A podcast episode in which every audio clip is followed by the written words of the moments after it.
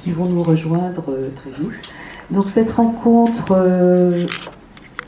est aussi due à Pierre-Michel Branville, qui depuis des années me propose de faire une rencontre autour des littératures portugaises, puisqu'il est, il a si longtemps, voilà, il est lui-même euh, professeur de portugais, traducteur du portugais, membre du CREPAL, qui est le centre de recherche et d'études sur les pays lusophones à la Sorbonne à Paris 3. Euh, donc un groupe qui travaille sur la linguistique, la littérature et la civilisation des pays lusophones, autant dire le Portugal, le Brésil et l'Afrique lusophone. Il est également membre de 813, donc il a un grand intérêt pour le roman policier. Donc voilà, on, y est arrivé par le biais du Brésil, c'est pas le Portugal, ce sera pour une autre fois.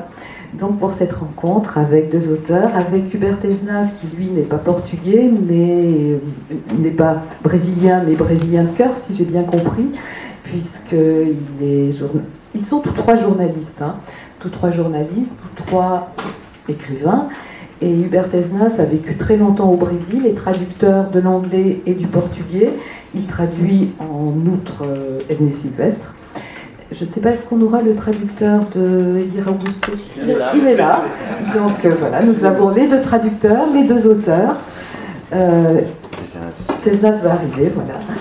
Et donc je vais laisser la parole à, Pierre-Michel Proville qui nous en dira plus sur l'histoire peut-être rapidement du polar brésilien et la en attendant et la manière dont ces deux auteurs s'inscrivent dans cette histoire du polar brésilien, qui est une histoire assez sombre. C'est vraiment un polar très dur. Alors nous avons mis quelques, quelques titres euh, que possède la Bilipo, on en possède bien plus évidemment. On vous a remis une bibliographie qu'on a pu établir et un texte introductif de Pierre Michel. Donc voilà, si vous voulez en savoir plus, vous êtes bienvenus à la Bilipo. Nous avons aussi des documentaires sur la littérature brésilienne. Donc si vous voulez prolonger après. Pour ce qui est des livres des auteurs et d'autres auteurs brésiliens, évidemment, je vous renvoie très, très près à la librairie Chandaigne, qui est euh, rue des Fossés Saint-Jacques, à place de l'Estrapade de plus précisément, et qui possède tous ces titres. Voilà, donc je cède la parole à Pierre Michel. Et nous attendons Merci.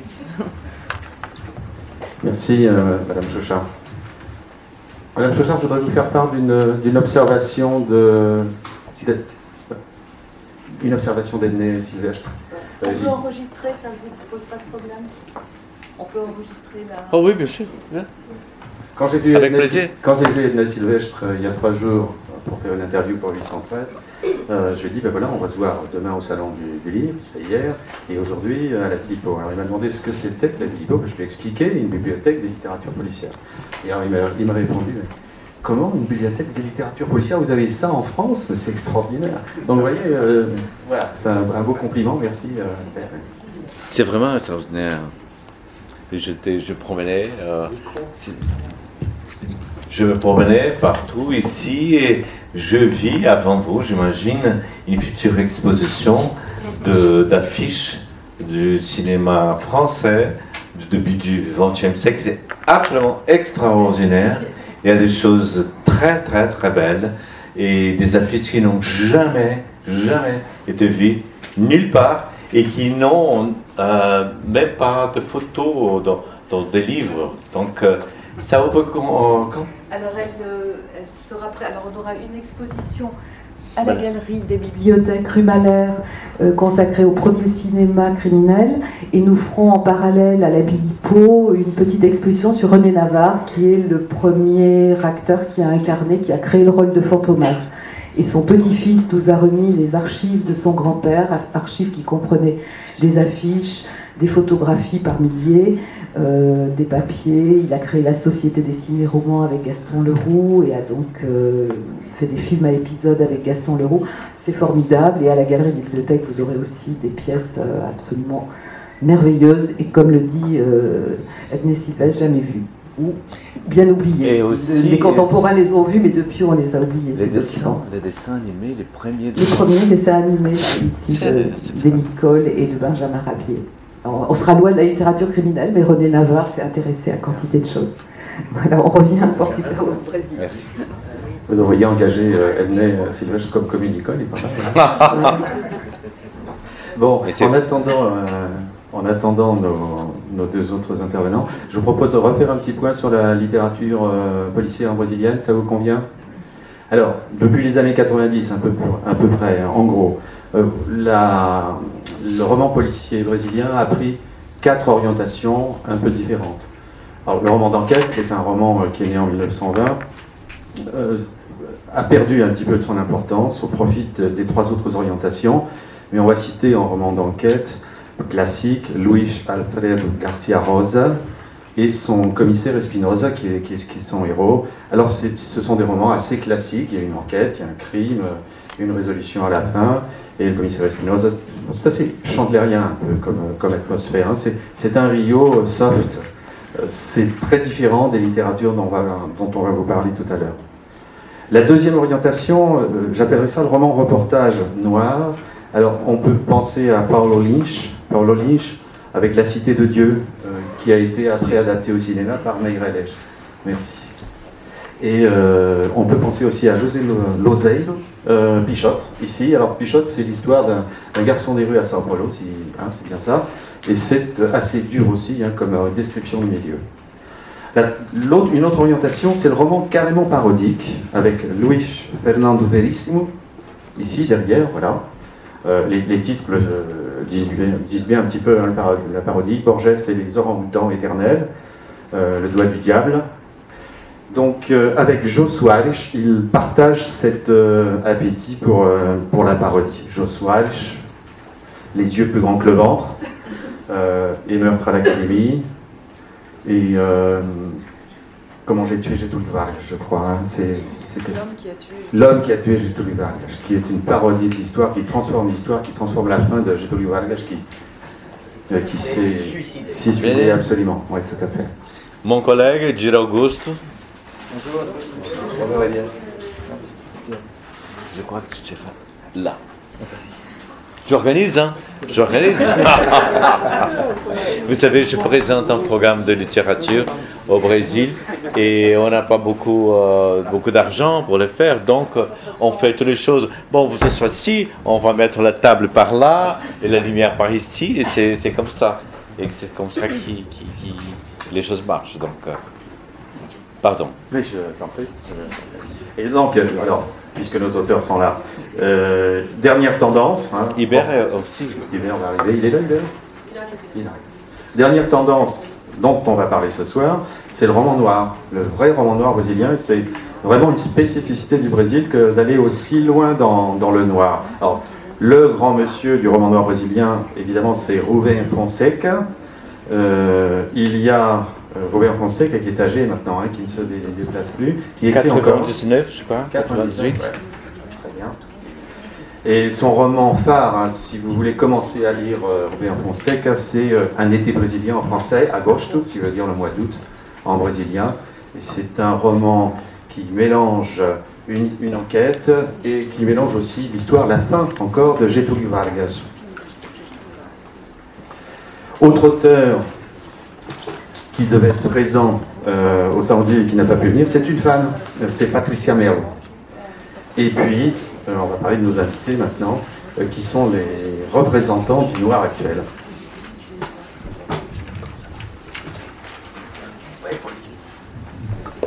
Mais c'était Zénas, Hubert Zénas, un Brésilien qui est né en France et qui vit en France.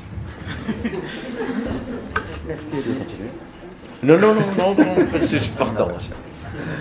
Bon, bah, Edna Sylvestre, on va commencer par vous alors. Euh, Edna Sylvestre est une personnalité des médias au Brésil, hein. c'est un peu notre de Chalbron. Euh, il a été longtemps envoyé spécial à New York pendant une dizaine d'années pour Globo, Globo le, journal d'abord, et puis la télé en, en plus. Il est, avant ça, il est passé par la publicité aussi. Il est très jeune, il a commencé comme pigiste, puis journaliste. Je reprends ça dans l'ordre. Alors, pigiste, journaliste, publicitaire, globe. D'abord, dactylographe. Euh, il y a plus cette profession, vous, vous, êtes euh, plus jeune, vous ne savez pas.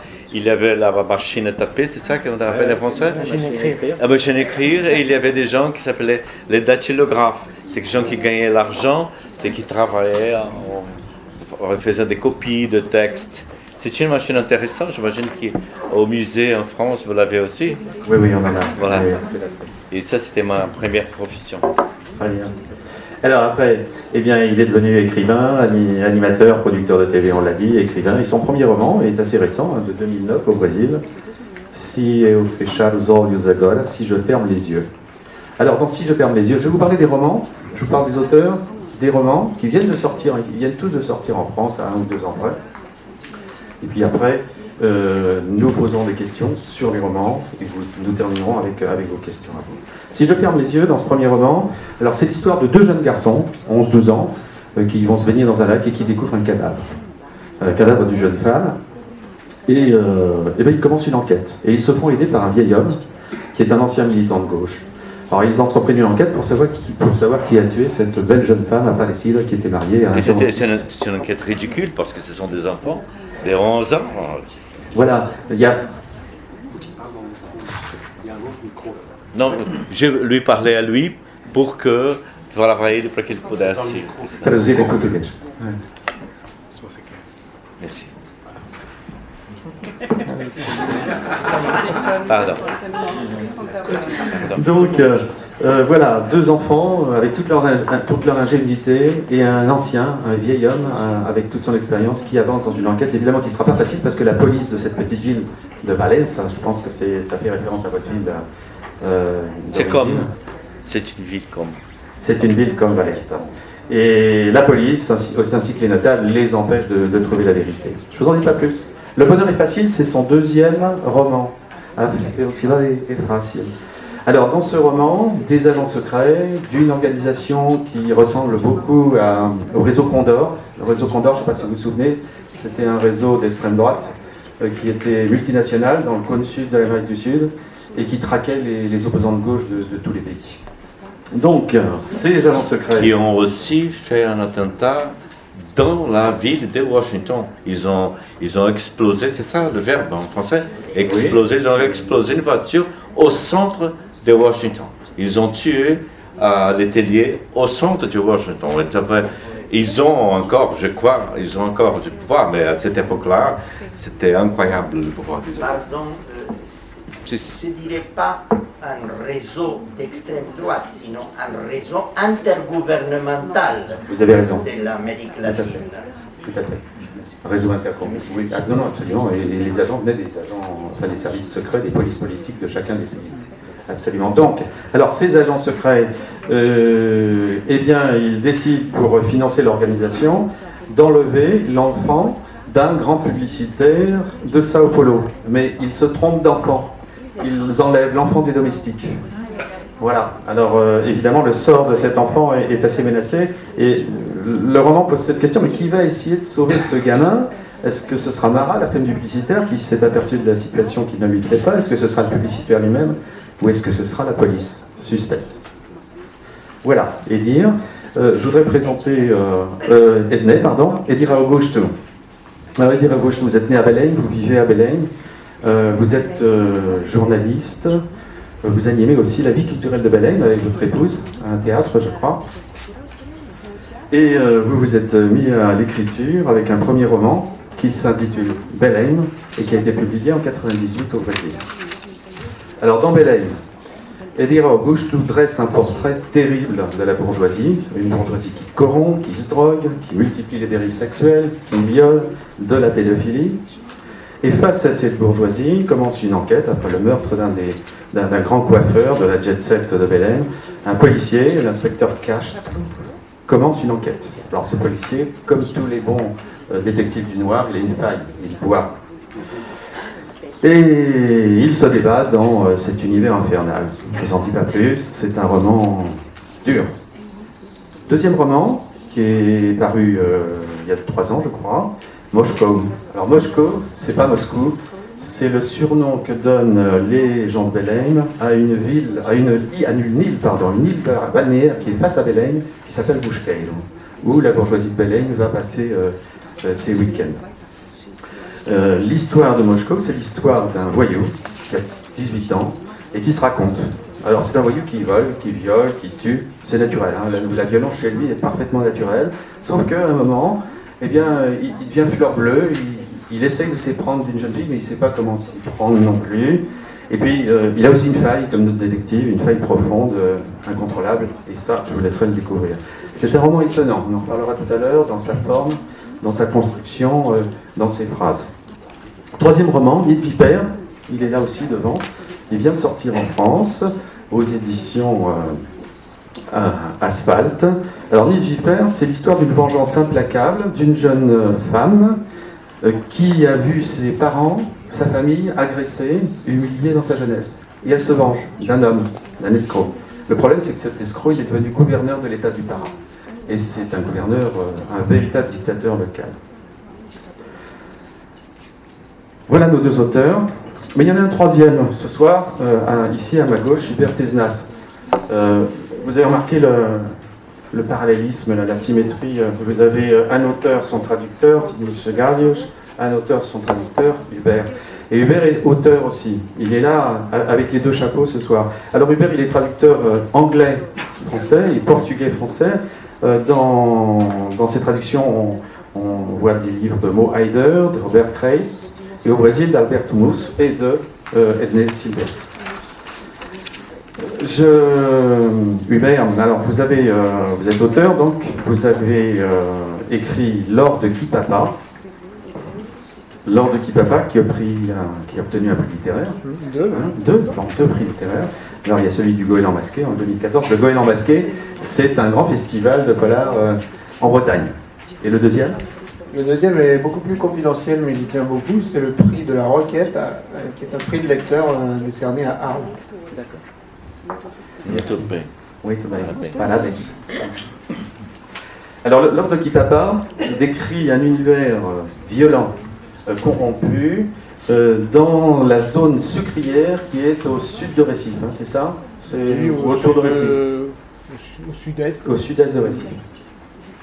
Et dans cette euh, ville de Kipapa, il y a alors, ce qu'on appelle en temps un colonel, un colonel, c'est-à-dire un, seigneur en fait, c'est un seigneur féodal qui règne sur une énorme propriété de canne à sucre.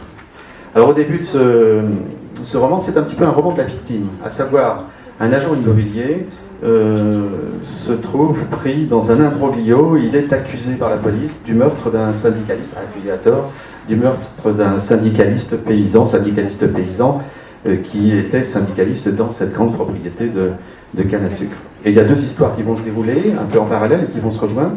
Celle de euh, cette victime d'une erreur judiciaire, Krush, qui va, qui va pouvoir sortir de prison, qui, qui, qui s'enfuit de prison, et qui va essayer de se défendre avec l'aide d'un journaliste. Et de l'autre côté, l'histoire du fils de la famille, euh, le fils de la famille Calvarado, qui est un, une brute et qui, euh, et qui va avoir bien des, des problèmes. Voilà. Donc euh, voilà pour nos, nos, trois auteurs. Dinis Garius. Gaios. Il y a un accent. Gaios. Excusez-moi. Alors Dinis Gaios. Dinis est traducteur en anglais, comme Hubert, et en portugais aussi. Alors il a traduit de l'anglais euh, la série des trois livres sans nom, Shannon Burke, et j'ai noté aussi Irving Welsh et bien d'autres. Et il est aussi auteur. Il est auteur d'un roman qui n'est pas, qui se passe pas du tout au Brésil, puisqu'il se passe euh, au Japon, euh, dans l'univers des Yakuza, et le titre de son roman c'est Gokan. Voilà, donc très éloigné du Brésil.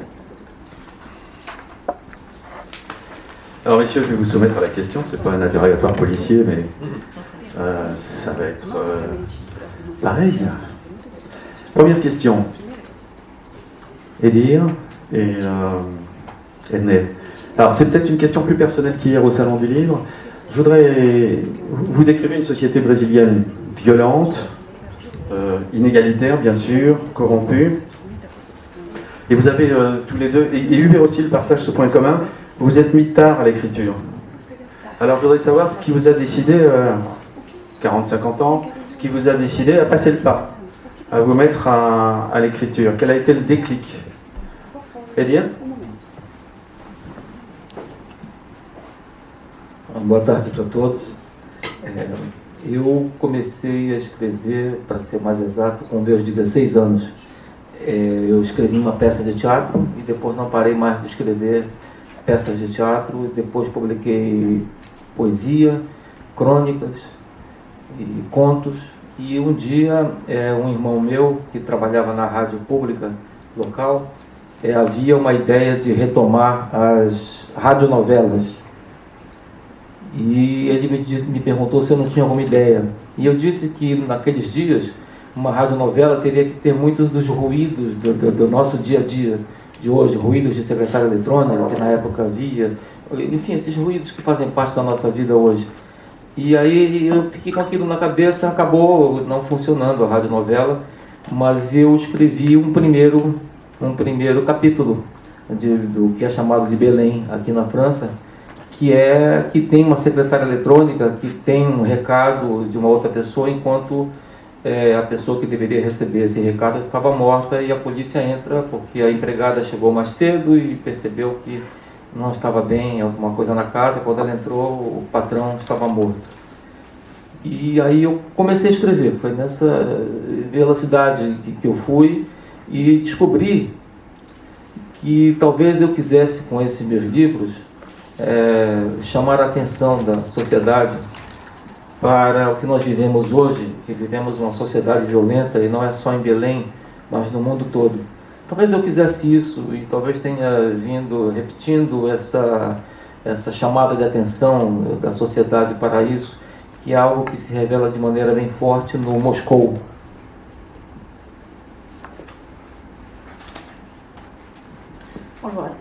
Bonjour. À tous. Moi, j'ai commencé à écrire quand j'avais 16 ans. J'ai commencé à écrire des pièces de théâtre et je n'ai jamais arrêté d'écrire des pièces de théâtre.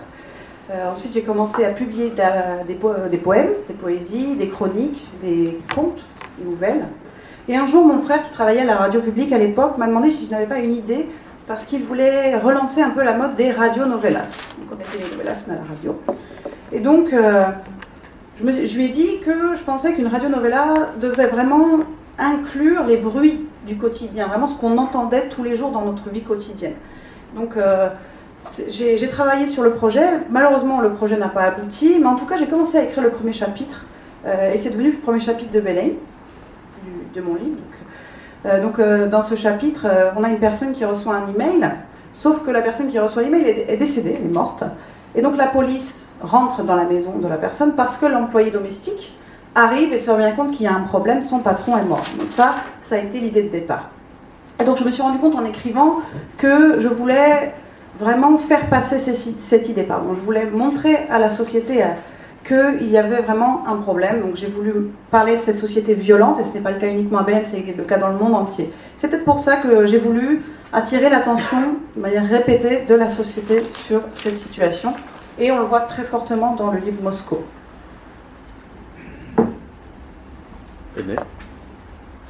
C'est vrai. Pardon, quelle était la question? Je pensais, pardon, mais je pensais que cette situation est extraordinaire. On est dans cette bibliothèque comme il n'y a aucune au monde. On parle de nos livres, on parle de notre pays. Pour vous, je vous remercie beaucoup pour votre entrée. Euh, je parle à peine le français et quelquefois pas. Écoute, je vais dire des choses bien ridicules quelquefois parce que vous savez, la prononciation, etc. Il y a des mots que, je viens, mais j'ai mon copain, mais des copains qui peuvent m'aider. Euh, mais je ne me souviens plus de la question parce ah que j'étais, j'étais tellement. Euh, tu avais. Quel, quel est le mot pour deslumbrado en français? Ah ah Émerveillé. Émerveillé. Euh, bah, la question, c'était le déclic. Euh, qu'est-ce qui vous a fait écrire euh, Parce que c'est vrai que vous êtes mis sur le tard l'écriture. Qu'est-ce qui vous a décidé à passer dans, de l'autre côté? J'ai toujours écrit, j'ai toujours, dès que j'ai commencé, vers je sais pas, 6 ans, 7 ans, 8 ans, et j'écrivais parce que je parlais très mal, j'avais un, problème de diction, et j'étais bien ridicule, je veux dire. Et je préférais rester euh, ou à la bibliothèque de l'école ou chez moi et j'écrivais des choses. Une fois, euh, j'avais comme, je sais pas, 5 ans, 6 ans, euh, et je voulais beaucoup aller à Rio. Je, vivais dans cette petite ville, Valence. Et je demandais à mes parents qui étaient pauvres, je disais, je voulais tellement aller à Rio. Ils disaient, non, c'est pas possible, on ne peut pas, on n'a pas d'argent. Et et j'ai pris un cahier et j'ai commencé à écrire. je vais aller à Rio. Je vais aller à Rio. Et la troisième page, ma mère entre à la chambre et dit Oui, tu peux aller à Rio.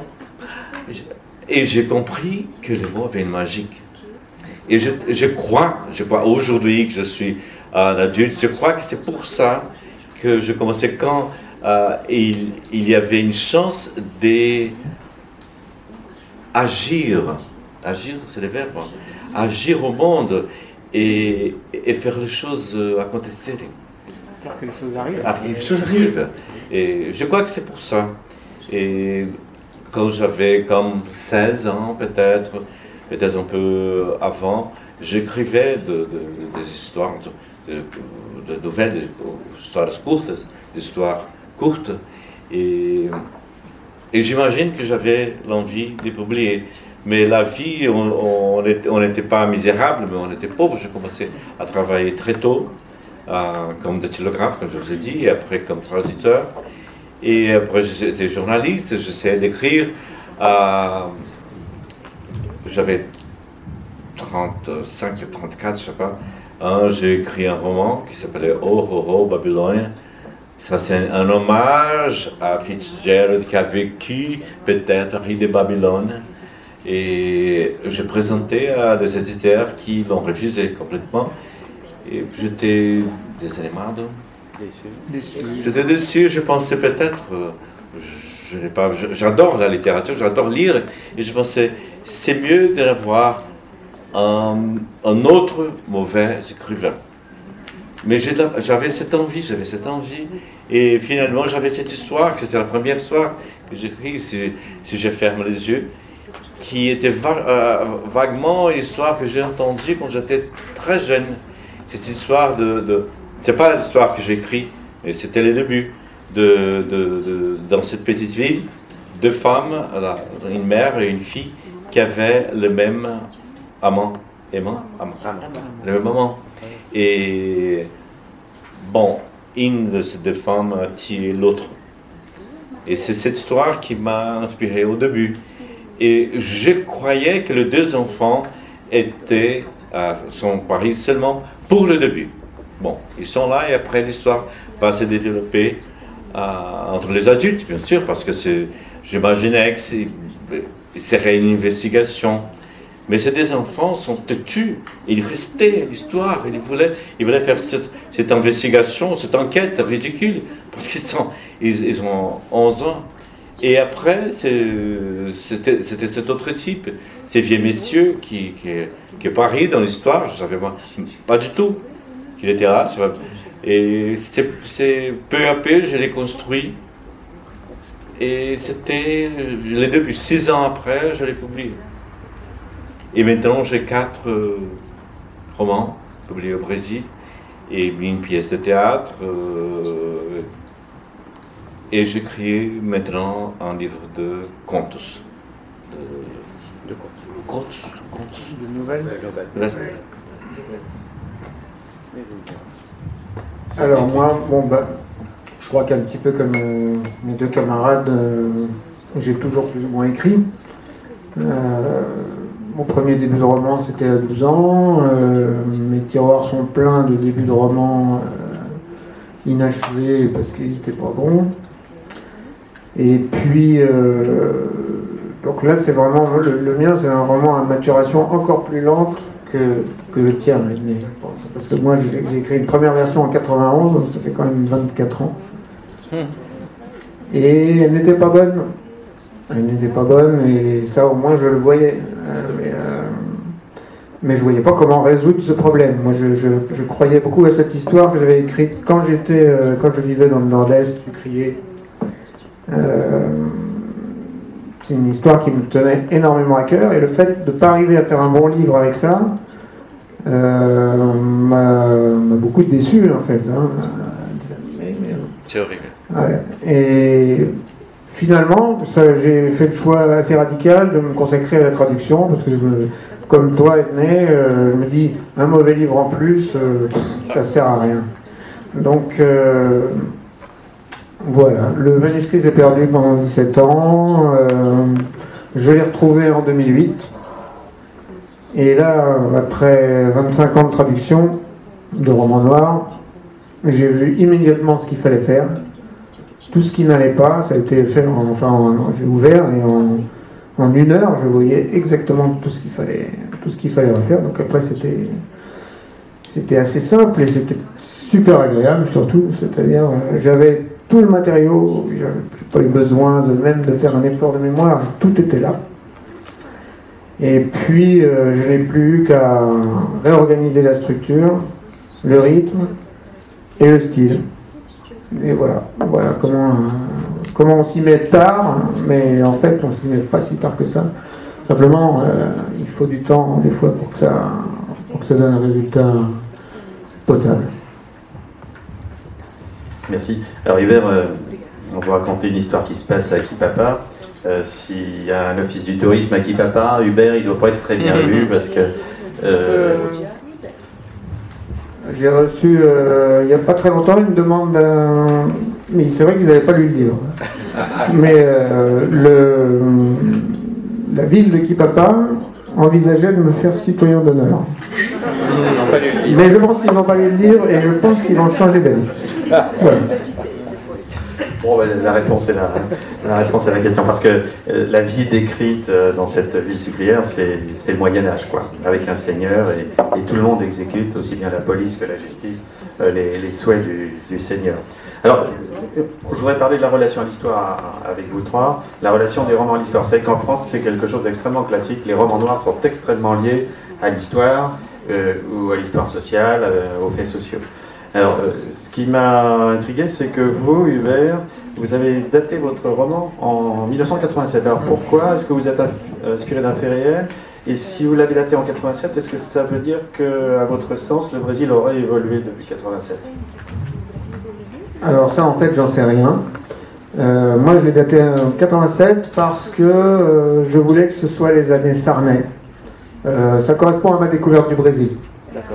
Euh, au choc initial que j'ai eu. Moi, je suis arrivé en 85 la première fois. Euh, et euh, je tenais absolument à ce que ça se passe au plus près de la fin de la dictature militaire. parce que je voulais montrer aussi le, une espèce de continuation de la dictature par d'autres moyens. En fait, un Sarney, c'est quand même le, candidat des militaires. Donc, voilà pourquoi. C'est la, raison la plus simple, c'est parce que c'est vraiment l'époque où j'étais en plein dedans. Et puis, euh, et puis ça collait 87, pourquoi 87 plutôt que 88 euh, Je pense que je me suis renseigné un petit peu là sur les cours du pétrole, euh, sur les. Il fallait que ça colle, quoi. la, crise, la crise de, l'éthanol correspond forcément à une baisse du coût du pétrole. Donc, je veux dire, si le pétrole était haut en 86, il fallait que je mette, euh, je trouve une année où il était bas. Bon, voilà. Oui, parce que derrière, dans, dans, dans, le roman de Dubert, il y a un contexte économique. L'éthanol, c'est euh, produit à partir de la canne à sucre et ça sert de carburant aux voitures. Et évidemment, si le, cours du pétrole baisse, l'éthanol n'est plus rentable. Et, il, y a, eu tout un, euh, une union des, producteurs sucriers qui ont défendu leurs intérêts euh, euh, à Brasilia, hein, c'est ça, d'accord. Euh, voilà, la relation à l'histoire, je voudrais continuer avec Edney. Alors Edney, vous, pour le premier roman, vous l'avez daté en 1961. Alors je rappelle une grande étape de l'histoire brésilienne, malheureuse, 64 coups d'État, 84-85 fin des militaires qui sont remplacés par des présidents issus de, la vie civile. Donc Edney, pourquoi 61 euh, dans votre premier roman. Pourquoi 1990 dans, dans le second euh, Pour euh, Edir, Edir, je voudrais vous demander aussi, après Edney, là, il n'y a pas de date. Alors, est-ce que ça veut dire que là, ce que vous décrivez sur Belém est universel et va s'étirer dans le temps Voilà, ce sera ma question pour vous. Edney, s'il vous plaît. En 1961, au Brésil, spécialement pour ma génération, c'était une époque de grands espoirs. Euh, on avait pour la première fois de notre histoire un gouvernement élu euh, par le peuple qui était succédé, c'est ça le verbe Succédé par un autre. Et le nouveau président était un professeur, un professeur de portugais. Et à cette époque-là, au monde, on a eu avant une, euh, une, une présence très forte de, l'Église catholique qui était très euh, réactionnaire. Et à ce moment-là, au monde, au Vatican, il y avait euh, Jean XXIII qui a ouvert l'Église pour les mouvements sociaux. Et aussi, à Cuba, on avait, on avait eu une révolution qui promissait euh, une, vie euh, meilleure, plus libre pour les Cubains. Aux États-Unis, on avait euh, John Kennedy qui semblait un président démocratique et avec des yeux ouverts pour le monde. Et à l'Union soviétique, on avait un énorme progrès et illusion ou pas, n'importe quoi. Mais à cette époque-là, il semblait que euh, une vie euh, socialiste plus juste était possible, et était possible partout au monde. Pour nous, pour nous, le jeunes à cette époque-là. Et à ce jour-là, le 12 avril 1961, c'était le jour où le premier homme a, disons, volé à l'espace. C'était le cosmonaute russe Yuri Gagarin. Et pour nous, les enfants, ça a été tellement euh, émotionnant. Euh, c'était, c'était l'impossible a été fait. Donc, les enfants disent entre eux, on peut être n'importe quoi, on peut faire n'importe quoi on a la liberté, la chance d'éducation, la chance de changer le monde. Et dans ces moments, ils sont euh, confrontés, confrontés. confrontés avec cette, cet assassinat horrible, cette belle femme. C'est la, première, il y a un moment quand on, des enfants euh, pensent, euh, les, enfants qui survivent, pensent comme adultes, la première moi, que la femme que j'ai vue nue, c'était la première personne que j'ai vue morte. Et c'est pour ça, en 1961, euh, à deux ans après, euh, trois ans après, en 1964, on a eu les coups d'État, les coups militaires, et les choses euh, sont très sanglantes et terribles pour, pour nous, pour nous qui n'étaient pas dans, l'élite. Et 1990, c'était l'an de, de l'élection de Fernando Collor. À cette époque-là, aussi, on croyait, on avait de nouveau l'espoir d'un énorme changement, d'un retour à, un rêve, à une utopie de justice sociale, de démocratie, d'éducation pour tous. Et aussi, à cette époque-là, quand le bonheur semblait facile, c'est le moment où il y a ce euh, kidnapping, c'est le même mot, hein. Ce kidnapping de cet enfant. Il faut s'expliquer que les personnages de Olave, l'homme qui est très très riche, il est descendant d'Indiens et d'Africains dont il a la peau très jaune.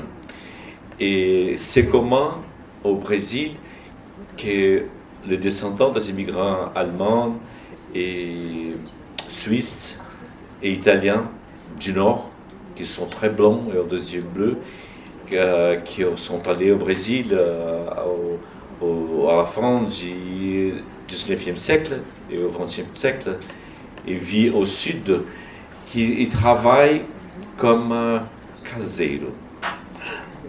Gardien. Comme gardien. Et le fils de ce couple, ce couple, cette couple, ce couple le fils de ce couple, et c'est cet enfant très blond, très beau et muet. Et le kidnappeur, le, le ravisseur, le ravisseur, le ravisseur croit que comme l'enfant qu'il voit, et l'enfant blanc, blanc, c'est là, c'était bien sûr le fils du patron. Ils se sont trompés.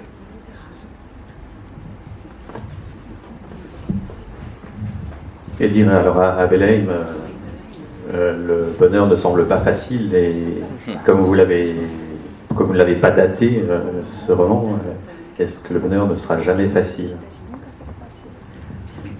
A felicidade é para poucos. Eu tenho inveja, o Hilbert e o Ednei, o tempo que eles levaram para publicar. Eu, eu sofro de uma urgência. Eu trabalho com rádio, trabalho com jornalismo, trabalho com publicidade e escrevo os livros. Né? Então, a, o resultado disso é, é, algo muito. é quase que um turbilhão. Os parágrafos são cheios de ação, de muito ritmo, frases curtas, contundentes. E eu digo sempre que o meu livro aparentemente é pequeno, é fininho, mas é porque em cada frase é como se eu embutisse nelas umas três ou quatro de cada vez de maneira a construir uma maçaroca, digamos assim, que é, surpreenda e agrade aos jovens. Os jovens hoje que trabalham com as mídias sociais, com games, com televisão, cada imagem na televisão você conta até quatro, ela já sumiu, vai para outra. Quer dizer, é nessa velocidade que eu procurei conduzir uh, o meu estilo e certamente para tentar isso, tentar algo moderno, algo forte. A sociedade de, de, Belém, da minha cidade, é uma sociedade é, muito interessante de, de, de perceber, porque há uma, uma classe alta, uma, eu diria que entre classe alta e classe média temos o que, uns 20%, e temos 80% de pessoas é, mais pobres. É, muitas dessas pessoas não são paraenses, elas vieram de outros estados a partir do momento em que foram descobertas no Pará imensas minas de ouro, prata, bauxita e metais estratégicos. E essas pessoas todas correram para lá para trabalhar, ganhar dinheiro e muitas não conseguiram e acabaram indo para a cidade, inchar a cidade e aí é, dar início a, a encontros, a enfrentamentos não só de origem racial, como também de origem socioeconômica.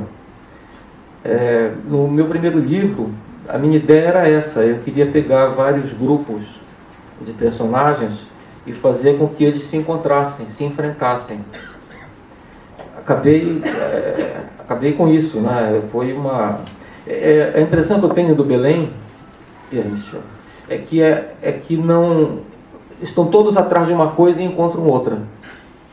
Sabe, tem um delegado está atrás de, uma, de um fato e encontra um outro assunto, tá entendendo? Que lhe faz perder a cabeça. Ah, os meus personagens são pessoas muito comuns do dia a dia. O meu tempo é hoje, eu sempre escrevo hoje. No Belém, no desfecho da trama, aparece um disquete. Um disquete é uma coisa antiga hoje em dia, ninguém usa mais. Mas é porque quando eu escrevi, para mim era aquele instante. Entende? É razoavelmente isso.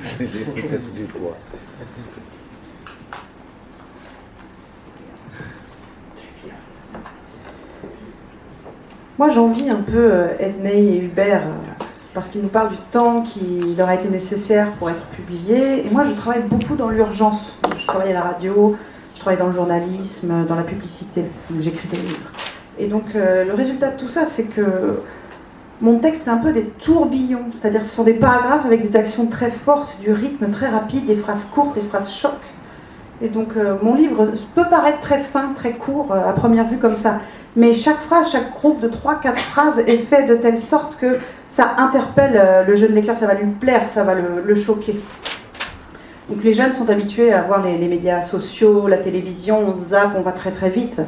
Et donc euh, c'est avec cette vitesse que je peux imprimer mon style. J'essaye euh, de faire de mon style un style fort, un style moderne. Donc la société de Belém est une société très intéressante à analyser on a une classe haute et moyenne qui représente à peu près 20% de la population.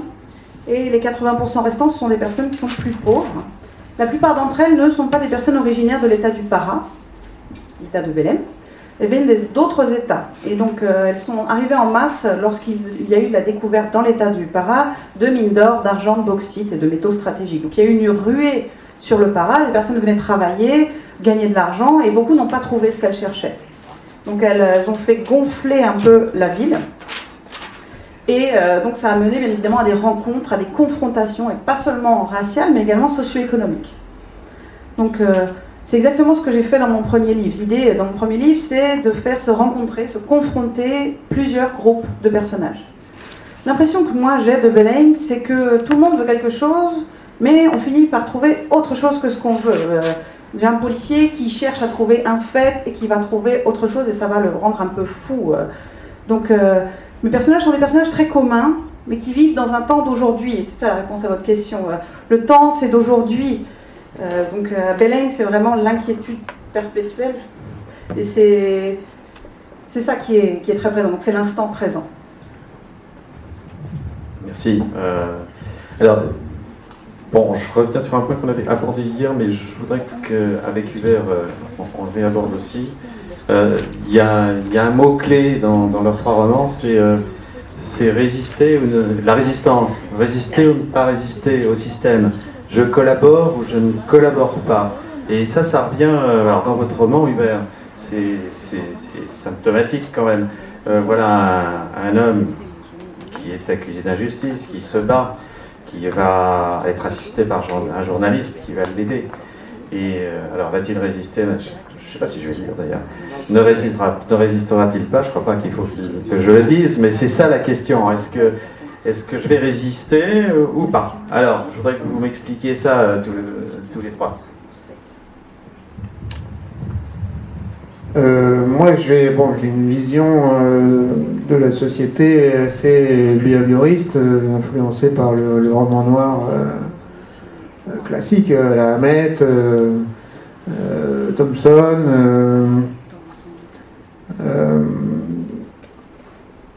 je vois une société où les rapports de force dominent tout de A à Z. Voilà. Enfin, en tout cas, c'est l'angle que je prends, que je prends dans, dans mon écriture. Euh, c'est ce que permet le, noir. Pour moi, c'est plus qu'une convention, c'est vraiment une. Euh, j'ai lu un peu pour Dieu aussi. Euh, je voilà, c'est mon, c'est ma grille de lecture du réel. les rapports de force sont tout. Et l'individu là-dedans, à ma foi, n'est peu de choses. pour parler de ce personnage d'agent immobilier, Cruz, Cruz, il réagit, il n'agit pas. Il ne prend pas de décision, euh, il n'a même pas de pensée d'ailleurs. Euh, il ne fait que réagir. Alors, a des, gros euh, stress, hein, des, gros, des, gros, des gros chocs que lui impose la réalité sociale, tout simplement. Hein. Il se trouve qu'il s'est retrouvé au mauvais endroit au mauvais moment. il va faire avec parce qu'il n'a pas le choix. Alors, pour moi, la, question du choix est. Pour moi, je ne pense pas que l'individu ait vraiment le choix. Voilà. Donc, euh, et je ne crois pas aux hommes providentiels.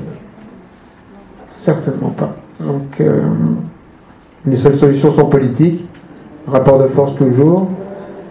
Et bon, je ne vais pas déflorer euh, la fin de l'histoire, mais euh, voilà, c'est euh, ça. Merci.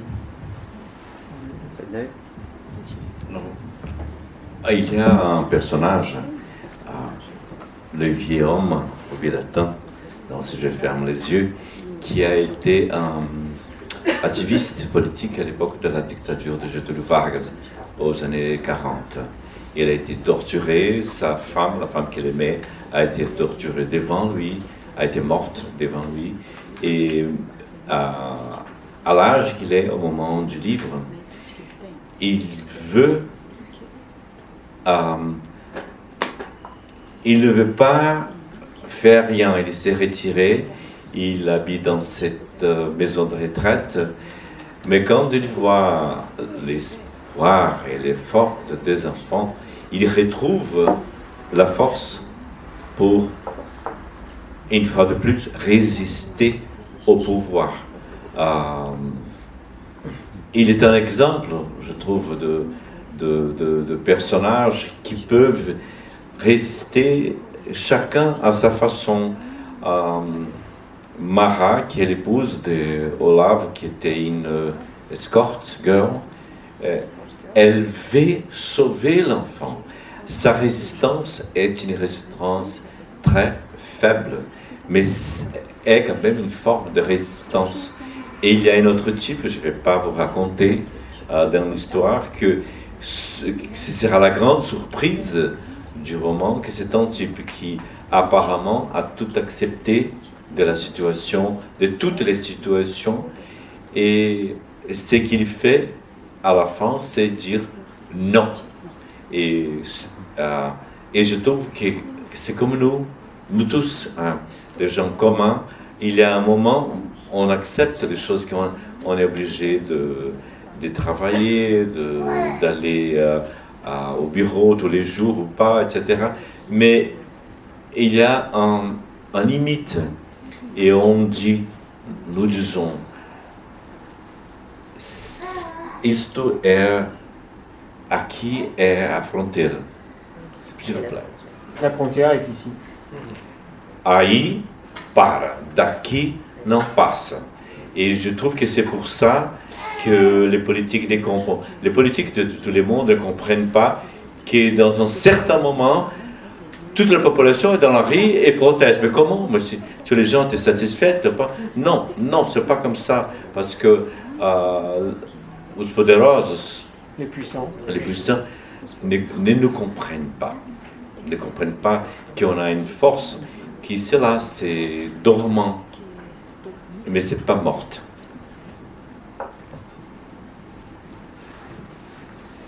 Qui n'est pas morte.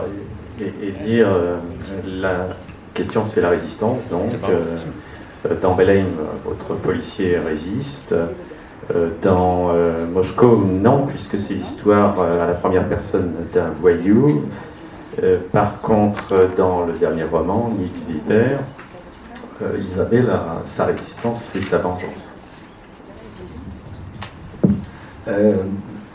como disse antes, os meus personagens são pessoas comuns atingidas por golpes do destino que elas têm que reagir eles precisam reagir.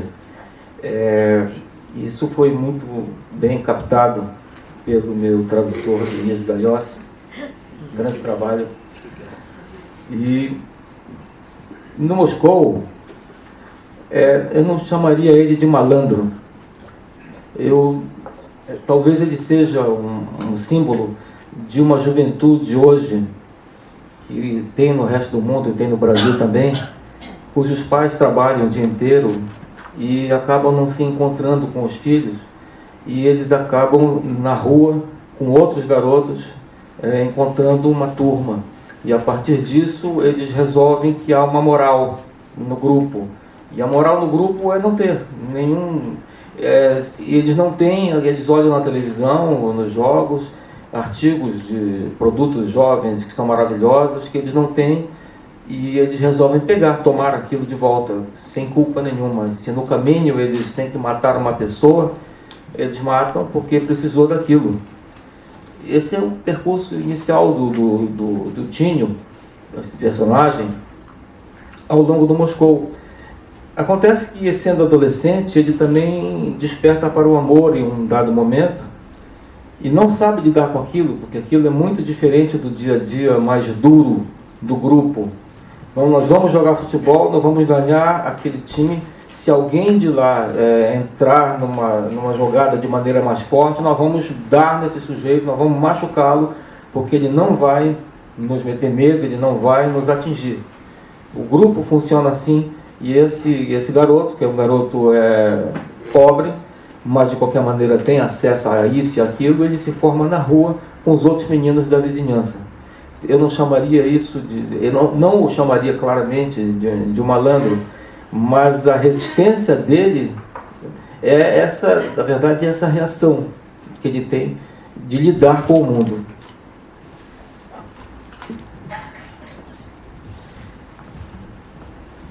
Comme je l'ai déjà dit, mes personnages sont des personnages communs qui sont affectés par des coups du destin. Donc, ils ont besoin de réagir. Et je pense que ça a été très très bien capté par mon traducteur Dinis Galios, qui a fait un excellent travail. Donc euh, dans Moscou, je ne dirais pas que mon personnage est un voyou, je ne l'appellerai pas un voyou. Je pense que c'est peut-être euh, le symbole de la jeunesse d'aujourd'hui dans le reste du monde et au Brésil également. Euh, c'est-à-dire que ce sont, on a des, ils ont des parents, ces jeunes, qui travaillent toute la journée, et qui ne rencontrent pas les enfants dans leur vie de tous les jours. Et donc les enfants se retrouvent dans la rue avec d'autres euh, jeunes et ils forment un groupe. Et donc là, dans le groupe, il y a une décision qui est prise, une décision morale, qui est qu'il n'y a pas de morale dans le groupe. Donc ces jeunes regardent la télévision, lisent des articles, ils voient tous les magnifiques produits conçus pour les jeunes, ils en ont envie, mais ils ne peuvent pas les posséder. Donc ils décident de les prendre. Donc euh, il n'y a pas de culpabilité, pas de faute, ils font ce qu'ils veulent. Donc euh, s'ils doivent tuer quelqu'un pour obtenir ce qu'ils veulent, ils le font. Donc c'est le parcours initial de mon personnage Tigno dans le livre Moscou. Mais étant un adolescent, il s'ouvre aux choses de l'amour et il ne sait pas comment réagir à cela parce que ça va à l'encontre euh, du quotidien très dur euh, du groupe. Quand il y a un match de foot euh, qui implique donc le groupe d'adolescents, s'il y a quelqu'un qui attaque un petit peu fort sur un membre du groupe, ils se disent ben, on va réagir, on va taper dessus, on va lui faire mal parce qu'on ne peut pas avoir peur de cet autre, il ne peut pas nous atteindre. Donc le groupe fonctionne comme ça. Donc euh, c'est un jeune, euh, ce sont des jeunes qui sont pauvres, mais qui ont quand même accès aux informations, à certaines choses. Donc ce jeune retrouve ses voisins, il forme un groupe. Mais je ne l'appellerai pas un voyou. En tout cas, il a une forme de résistance. Sa résistance, c'est sa réaction, euh, la façon dont il gère son lien au monde.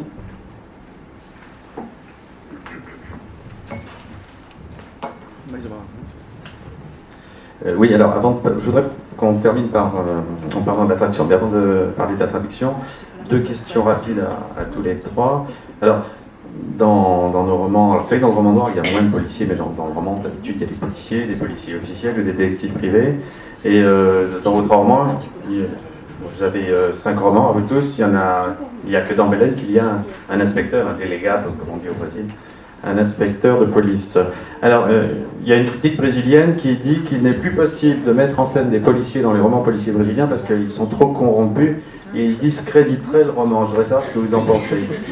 Ça, c'est euh, la, ma première question. Et ma deuxième, c'est la presse. Alors, que fait la presse? Vous êtes journaliste et... Euh, merci. Ah oui, d'accord. Euh, la police a été conçue et organisée pour combattre le crime. Aujourd'hui, à Rio, elle est le crime. Voilà la citation qui est derrière euh, Troupe d'élite de Luis Eduardo Suarez, Claudio Ferraz. Ah, ils sont quatre André Batista et Rodrigo Pimentel. Rodrigo Pimentel. Oui. Rodrigo Pimentel est un policier. Oh, il est bien passé alors. Eu acabei de ler um livro, eu não sei se é do Rodrigo Pimentel, é, ele era um, é, chama-se Sangue Azul, porque ele é um policial e veste farda azul. E para que tenham uma ideia, eles é, descobrem onde está o paiol é, com munição e armas de uma quadrilha no morro. Eles vão lá, eles tomam isso, matam alguns bandidos e vão vender para uma outra favela as armas. É, É, é, curioso também que na minha cidade, no meu estado, o governador lá tenha chamado agora um general aposentado para assumir a área de segurança pública. Eu fico imaginando se os tanques, uma infantaria vai invadir lá os nossos, nossos subúrbios de Belém. Quer dizer, isso, isso é, é um absurdo. É, eu acho que o, a questão do romance no ar é, se dá mais por esse enfrentamento, por essa troca de, de agressões, desse, pelo registro dessa sociedade que se enfrenta, do que especificamente procurar um policial. Às vezes o policial lembra muito o super-homem. É, Apresenta-se no primeiro capítulo do caso, depois ele vai, investiga e no final estão todos felizes. Entendendo? E o nosso dia a dia quase não é assim. As pessoas é, têm. Os policiais hoje no Brasil, eles contam com poucos instrumentos. Às vezes a gente assiste essas séries de televisão com investigação e tipo de sangue e vão com, colocam uma tinta especial para perceber é, impressões digitais. Isso não é a realidade de uma cidade como Belém. Né? E acaba havendo, eu penso que muitas vezes os policiais seja por má formação profissional, má formação educacional, e também porque muitas vezes eles moram na mesma rua que os bandidos, eles acabam formando um outro time. Então, há contra a população policiais e esses bandidos. Isso é uma coisa difícil de, de, de explicar, mas penso que quando você coloca no livro, esses enfrentamentos todos são motivo suficiente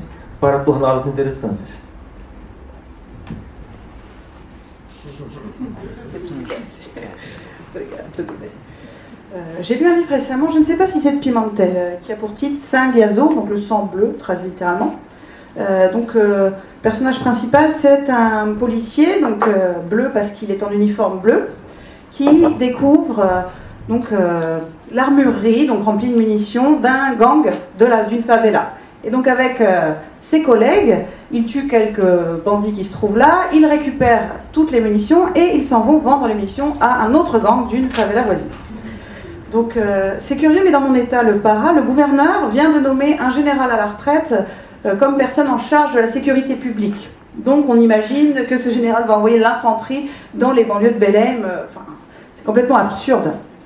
Donc je pense que le roman noir est un symptôme de ces confrontations, de ces agressions vécues par la société.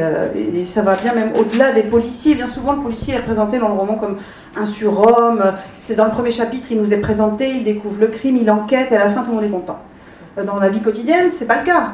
Euh, aujourd'hui, les policiers au Brésil n'ont que peu d'instruments pour travailler. On le voit, dans, vous voyez dans les séries et la télévision, euh, vous avez les policiers, les techniciens, ils, prennent un échantillon du sang, ils prennent les empreintes digitales avec une petite poudre, mais c'est pas la réalité, c'est pas ce qui se passe dans ma ville à Belém. Donc finalement, aujourd'hui, souvent les policiers ont peut-être un manque d'éducation, un manque de formation, ils vivent bien souvent dans la même rue où vivent euh, les criminels, et donc ils finissent par former euh, un gang, entre guillemets, une autre équipe rivale euh, pour lutter contre ces criminels. Donc vous avez la population qui est la victime à la fois des policiers et des bandits de l'autre côté, donc c'est difficile à expliquer. Mais je pense que dans les livres, ces confrontations sont une raison suffisante pour être intéressantes.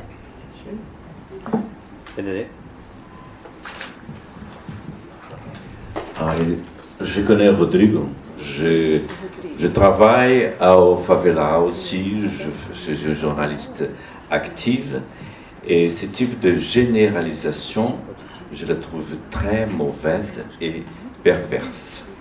À dire que les favelas sont euh, les endroits où vous avez les gangs, les bandits, euh, oui, c'est vrai, mais il y a une énorme population, des millions de gens qui sont des gens très bonnes, qui sont des gens formidables, qui souffrent beaucoup avec les bandits. Et je connais des policiers horribles, je fais que la connaissance des policiers horribles, corrompus, et j'ai aussi connu des policiers qui étaient héroïques, qui ont donné leur vie pour sauver un enfant ou une femme. Euh, donc, ce type de généralisation, euh, je la trouve très, comme je dis, mauvaise et perverse. Et quand on parle du roman noir, euh, au Brésil, à ce moment, il n'y a pas une formule parce que on a de, c'est un pays énorme, je voyage beaucoup. Et j'ai pensé, j'étais récemment à l'état de Mato Grosso do Sul, qui est, qui est tout proche de, entre Bolívie, Bolivie et Paraguay est un État vaste, énorme. J'ai vécu aux États-Unis pendant 12 ans. Je, je, je, dirigeais, comme je dis, je, je, conduisais pour des États comme Montana. Ce sont aussi vastes. Il semble que, que le monde n'a pas enfant. Euh, et c'est comme ça aussi au Brésil.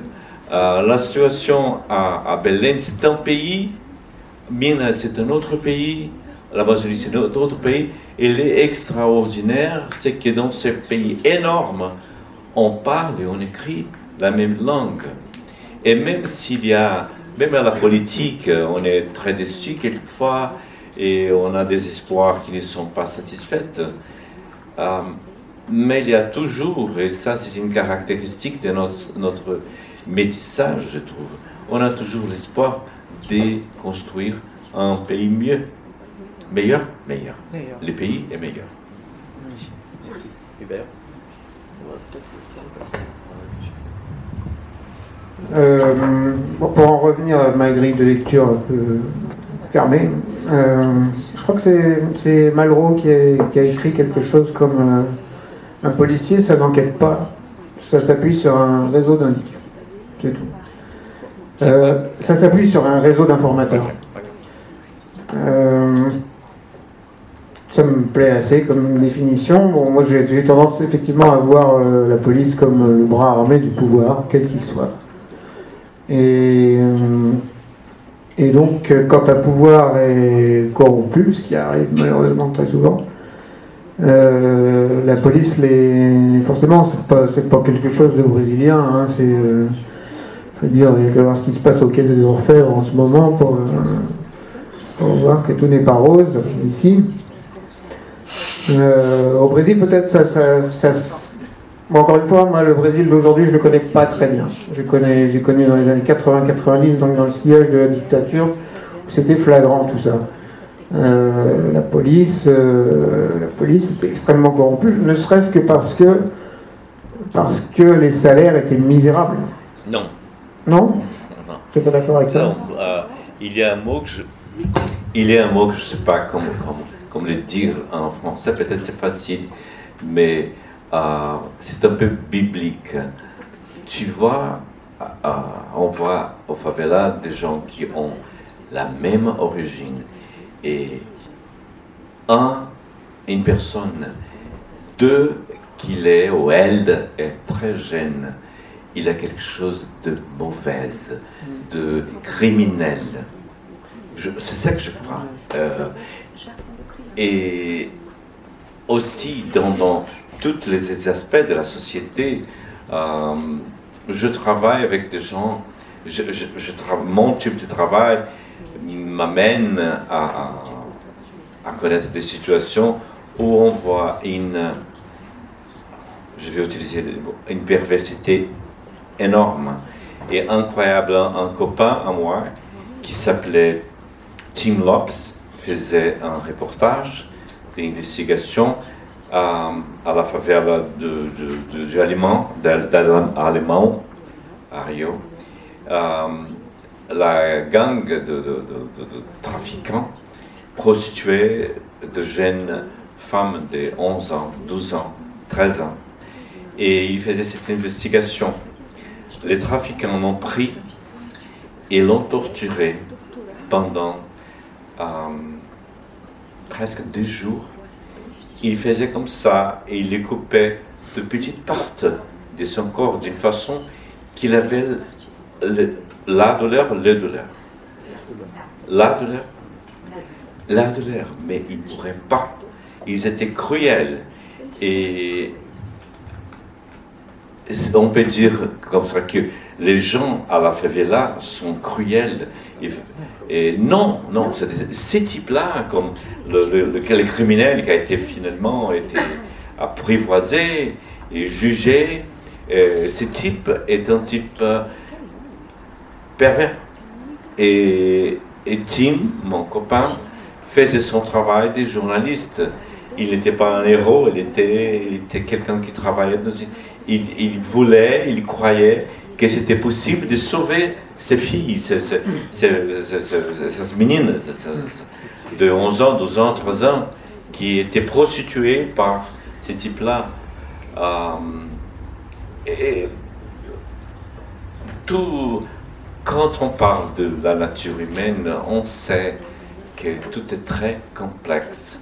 Il y a un moment, dans, si je ferme les yeux, que l'enfant de 11 ans a, honte de dire à son collègue qu'il veut tuer son père, il veut tuer avec des tortures, il veut, il veut être cruel avec son père, il, il hait son père.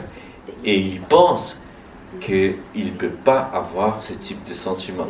On a des sentiments qui sont beaux et qui sont très laids. C'est la nature de, de l'humanité, il me semble. Merci. Alors c'est vrai, bon, faut aussi le lire à travers le filtre du roman noir. Le, roman noir parle des trains qui sont en retard, pas des trains qui sont à l'heure. Donc euh, c'est vrai qu'il y, a ce filtre-là, c'est sûr. Euh, alors avant la, traduction, une dernière question, la presse. Euh, c'est vrai que vous êtes tous les deux journalistes. il y a des journalistes dans vos romans qui semblent être le dernier recours pour dévoiler la vérité. Dans, les, dans deux romans sur les trois, dans deux romans de, de il y a un journaliste qui porte un surnom, hein, Ouloubou, c'est le, vautour. Euh, et je voudrais que vous m'en parliez. Et pareil, vous avez le, le journaliste Lamen, ça c'est ça, hein, qui, réagit aussi, qui, sort des choses. Quoi. Et chez Ethnes, c'est pareil. Mara, la femme de, de l'oligarque Olardo, c'est ça, menace euh, de dévoiler tous les trafics de son mari à une presse. Alors, quelle est cette presse? Et pourquoi cette presse ne serait-elle pas aussi euh, euh, un héros Enfin, ne trouverait pas ces personnages de héros, d'investigateurs dans, vos romans Non. Hein. Vous voyez, ce n'était pas une question de, d'héroïsme. C'est que pendant toutes les 25 ans de la dictature militaire, on était amordaçado. Quel est le mot? Baïonné. Baïonné. Baïonné. On était baïonné et euh, maintenant qu'on est en, presse libre, euh, il y a des gens qui trouvent qu'à ces moments, je ne suis pas un défenseur de Lula ni de Dilma, mais il y a des gens qui pensent que maintenant on a la situation la plus corrompue de toute l'histoire du Brésil. Et je dis non, ce qu'on a à ce moment-là, c'est une presse libre. Donc on peut faire euh, les dénonces. C'est pour ça. C'est pas pire. C'est une situation qui, finalement, finalement, nous, les journalistes, peuvent, on peut parler. Et c'est ça qui, qui, Mara va utiliser ça parce que c'était au début de la liberté de la presse au Brésil. Et elle va utiliser ça pour faire la dénonce. Et notre retour, alors, dire é, Belém tem três jornais diários e cada um deles tem diariamente um caderno de polícia com fotografias de pessoas assassinadas. É muito duro isso. É, o Urubu, Orlando Urubu, ele é um personagem que se defende, ele acredita na verdade e ele usa o microfone como uma arma em sua própria defesa. Ele acha que denunciando tudo o que está acontecendo, é, ninguém vai ter coragem de calá-lo. Quer dizer, é muito fácil, ele está muito próximo de, de, de, de alguém se vingar dele. Então ele acredita que colocando tudo para fora, isso dificilmente vai acontecer. É, no Pará, em Belém, há um jornalista chamado Lúcio Flávio Pinto, é, ele tentou trabalhar nos. Ele trabalhou no Estadão, no estado de São Paulo. Depois ele foi para Belém e ele tentou trabalhar nos jornais de lá, mas é, neles todos ele deu de, deu de testa, digamos assim, com o diretor do jornal, porque ele ia falar assuntos que eram desagradáveis à direção do jornal. Ele saiu do jornal e passou a lançar um jornal quinzenal, sem anúncios, chamado Jornal Pessoal, onde ele conta tudo o que acontece de verdade. Ele já recebeu vários prêmios, inclusive em Milão há pouco tempo. Ele tem nas costas uns 15 processos é, absurdos. Ele não pode sequer sair de Belém por muito tempo, porque os advogados vão lá e chamam, e se ele deixar de ser réu primário, na próxima vez ele vai ter que ir para a cadeia. É, é uma situação terrível. E, no entanto, esse jornal dele todo mundo lê, inclusive os políticos e os poderosos, mas ninguém diz que lê.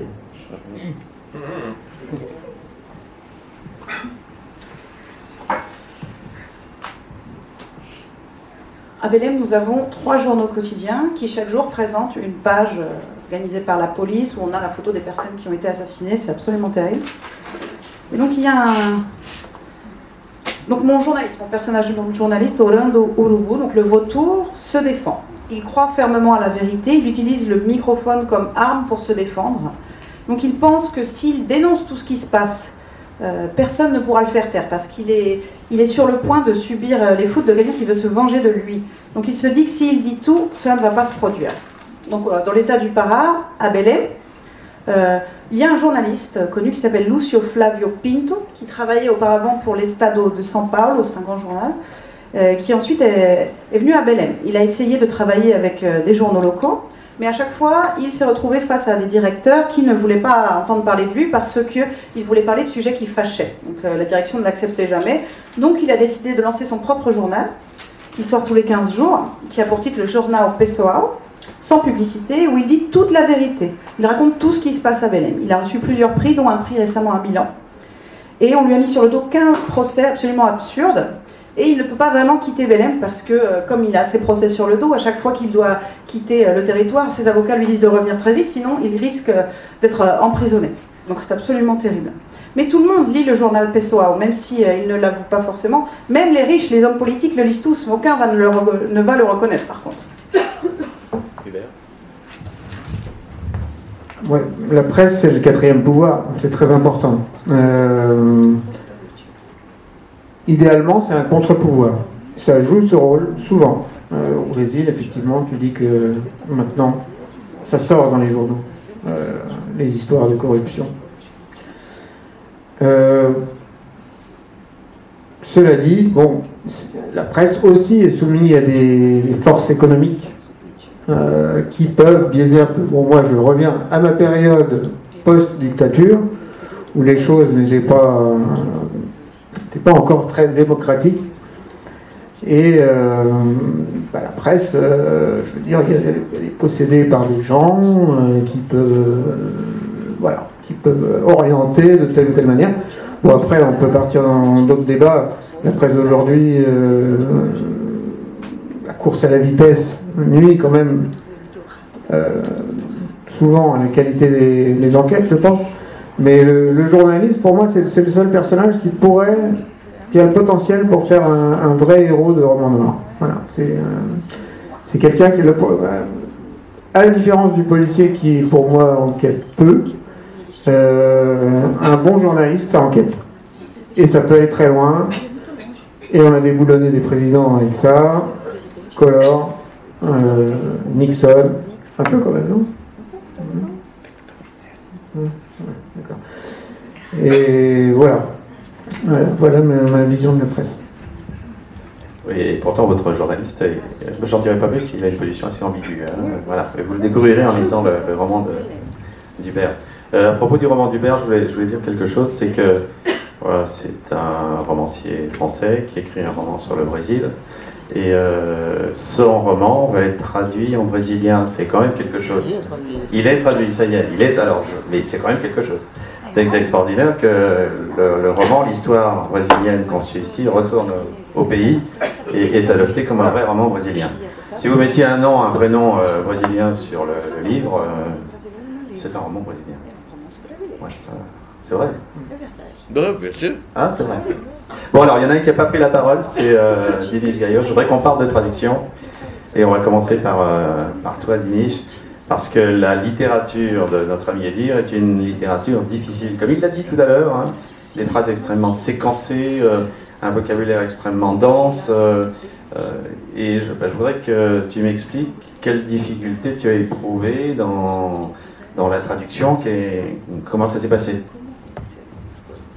alors, en fait, les difficultés, euh, en fait, n'ont pas été sur le ton, euh, parce que, euh, comme je pense, en, fait, avec tous les, écrivains, on va pas dire les auteurs, pas les gens qui ont le titre sur, sur leur contrat, avec les droits d'auteur à l'avenant, mais vraiment les écrivains, il y a une voix, il y a un ton, et on sait très bien, en fait, en tant que traducteur, où l'écrivain a voulu aller euh, et, les moyens qu'il s'est donné pour y aller.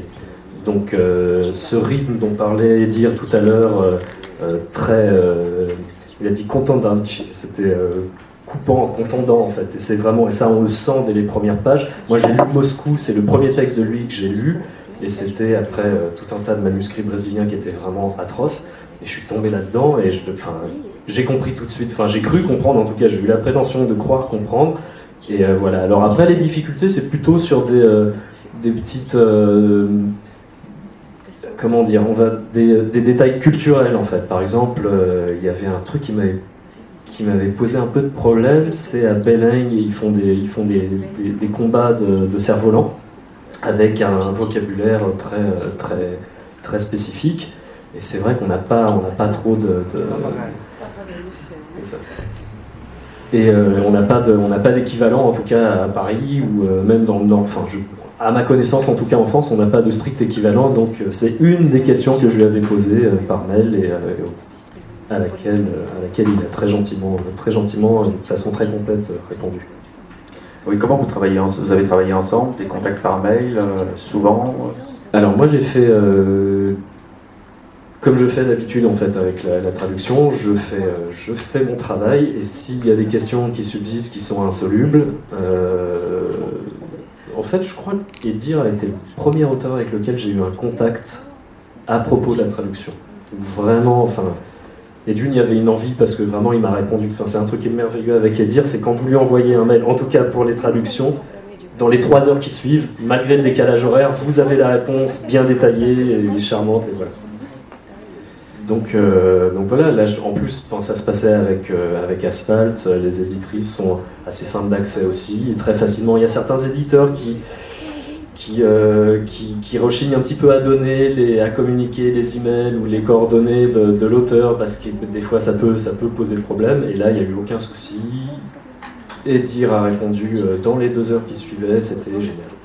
Et l'argot, est-ce que ça pose des problèmes L'argot brésilien, le langage familier bah, Il y a toujours, mais c'est toujours, c'est une problématique, euh, je pense c'est une problématique vraiment fondamentale dans, le, dans, le, dans la traduction, c'est que de toute façon, il n'existe pas de strict équivalent, de toute façon. Et en plus, quand il y a des spécificités régionales aussi fortes, euh, on va pas commencer à partir dans des délires d'universitaires qui proposeraient, par exemple, tu parlais de Welsh que je traduis, il y a des universitaires qui proposaient de, de traduire en fait l'argot écossais d'Édimbourg dans Trainspotting et dans, et dans, dans Skyboys par euh, une sorte de patois picard ou ch'ti, et c'est vraiment.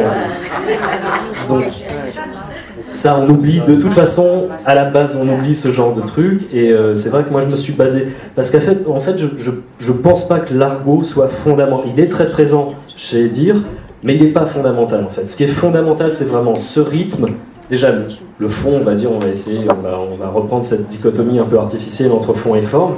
Il y a ce dont il nous parle, et qui est vrai, il le dit, qui est, commun à toute l'humanité. Et, euh, et puis il y a la forme, mais c'est pas, oui, c'est pas, c'est pas l'argot. Donc moi je me base sur un argot assez, euh, parce que que j'ai plus 20 ans non plus, donc je suis pas, pas un argot qui est, qui est, des plus des plus récents. Donc je fais un argot assez neutre. Je pars du principe que merde et putain c'est euh, voilà. Euh, keuf meuf, j'ai un peu de mal avec ça parce que c'est déjà un petit peu plus connoté. J'ai pas envie de, rajouter une couleur locale qui aurait, qui aurait pas lieu d'être. Et euh, donc un argot assez basique et vraiment travailler sur ce rythme en fait, qui est, qui est à mon avis la chose la plus, la plus essentielle. Euh, Hubert, est-ce que Edney répondait à vos mails dans les 3 heures de jour comme de nuit Jamais. Jamais. Toujours. Edney m'a aidé du début à la fin. Hein moi, c'est ma première traduction du portugais. C'était ma plus. Le premier, tu es le premier auteur que j'ai traduit du portugais. Euh, tu as toi aussi répondu à toutes mes questions. Tu m'as même envoyé des photos, il y avait une histoire de fenêtre. C'était la, ah, la, fenêtre. Euh, ouais, ouais. Et là, j'arrivais pas avec cette fenêtre. Ouais, j'ai oublié depuis, mais. Euh, je crois qu'au nord-est, où tu as vécu, il n'y avait pas, c'était pas aussi commun ce type de fenêtre basculant, c'est ça? Basculant, euh, qui, qui, s'appelle vénésien. Vénésien veut dire littéralement vénitienne. Vénitienne. Et, et, je, n'avais pas de mots français pour, pour l'expliquer. Et c'est une situation importante euh, dans, dans, les plots. Donc, euh, j'ai décidé d'intrigue, donc j'ai décidé de photographier et lui envoyer que c'était plus facile. plus facile comme ça. Et sinon, il perd des difficultés des bah, Les difficultés, bon, je crois qu'il Denise, il a tout dit. D'ailleurs, euh, je, vraiment, je veux saluer ton, ton, boulot parce que je suis en train de le lire, la BLM, et c'est top. Vraiment, c'est. Je suis sûr, c'est. Et je suis entièrement d'accord avec toi pour l'argot. C'est vrai que l'argot, moi aussi, je, limite, je fais basique, je fais, faire le, plus intemporel possible parce que c'est ce qui vit plus vite dans une trame. Donc ça vit à toute vitesse l'argot, même en, 10-15 ans, euh, les difficultés que j'ai eues avec Edner, bah, on dit, euh, je ne sais plus quel traducteur a dit en traduction, il n'y a pas de problème, il n'y a que des solutions. Elles sont bonnes ou mauvaises, Hein. on essaie de, trouver euh, au mieux. Euh, avec ton livre, ce qui était un petit peu difficile, effectivement, c'est le régionalisme. Quand Mara, Mara parle. Ah, ça, c'est. Alors, c'est le deuxième. C'est. Euh, voilà. Oui, voilà, c'est le bonheur facile. Euh, la femme du, publicitaire, euh, dont l'enfant aurait dû être enlevé, mais n'a pas été enlevé puisque c'est le fils Il faut expliquer que. Il faut expliquer que Mara ressemble un peu, disons, à, Grace Kelly. Elle, elle est un type très soignée, très belle et blonde avec des yeux bleus mais son origine est très simple, populaire, populaire, et euh, normalement elle parle d'une façon très élégante, comme une grande dame de la société des enfants. Quand elle s'est fâchée, elle devient une euh, ses, origines remontent, elle, fait des fautes de syntaxe, euh, elle, utilise des, mots du Sud qui trahissent un peu cette origine. Euh, donc voilà, là, encore une fois, il faut adapter, il faut essayer de rendre, euh, il faut interpréter, quoi. Euh, il faut, arriver à faire passer au lecteur qu'il y a une différence, il faut jouer sur les niveaux de langue, on ne peut pas tout traduire. mais on trouve toujours quelque chose. Voilà. Euh, j'ai pas envie non plus de tomber dans le petit débat entre traducteurs. Je suis sûr qu'on a des milliards de choses à se dire. Mais alors, peut-être, au, risque de vous ennuyer toutes et tous, euh, il y a un truc qui est assez, euh, assez, intéressant dans le, portugais, le brésilien, mais l'espagnol, l'italien aussi, si je ne m'abuse. c'est en français, on garde toujours le pronom personnel. Je mange, voilà. Et, très facilement, en portugais et en brésilien, on fait l'élision, en fait. On, on, la simple déclinaison du verbe suffit à exprimer la, personne, le pronom, le pronom personnel. Et le fait de, mentionner le pronom personnel, ça peut renforcer, en fait, justement, l'identité du, sujet, ou, euh, enfin, du sujet en l'occurrence. Et en tout cas, alors je ne sais pas avec l'écriture d'Edney, mais avec moi, moi qui suis bilingue, en fait, mes parents sont portugais, et c'est vrai que j'ai enfin, les deux langues maternelles, français et portugais. Et euh, il y a un truc que j'adore, par exemple, dans la littérature du XVIe siècle française, on fait aussi cette économie de très souvent du pronom personnel. Et je trouve que c'est un dynamisme qui est vraiment très très intéressant. Et en tout cas, avec le style des dires, qui est, qui est vraiment très, avec des phrases très courtes et très chocs, cette élision qui est, propre à la langue, elle, renforce encore ce rythme. Et je me suis permis, à certains moments où ça passait pas mal, surtout dans Moscou, en fait, où on a une voix jeune et on peut, à la limite, on peut imaginer qu'il euh, y a une élision euh, orale, en fait. J'ai fait l'économie à certains moments et enfin, je, trouvais que pour une fois, alors c'est du calme, mais j'ai l'impression que ça rajoutait un petit truc. En tout cas, moi, ça me. Moi, je l'ai fait aussi. Tu l'as fait aussi Et le microphone, tu veux Pas systématiquement. Je l'ai fait aussi, euh, pas systématiquement, mais parce que. Euh, voilà, c'est ça, il faut, que, faut choisir ses moments, je dirais. Mais c'est vrai qu'en portugais, c'est euh, constant. Hein, quand on a sur un personnage qui est sujet quatre fois dans le même paragraphe des phrases, bah, le, sujet va sauter, le pronom va, va sauter très souvent. En français, moins, mais ça marche. Moi, je le fais en anglais aussi, et ça peut marcher.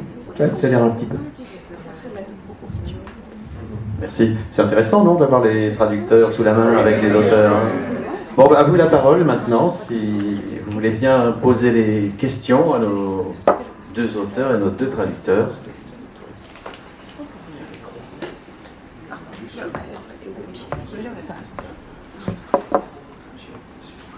Ah non, mais s'il y a une... les dames,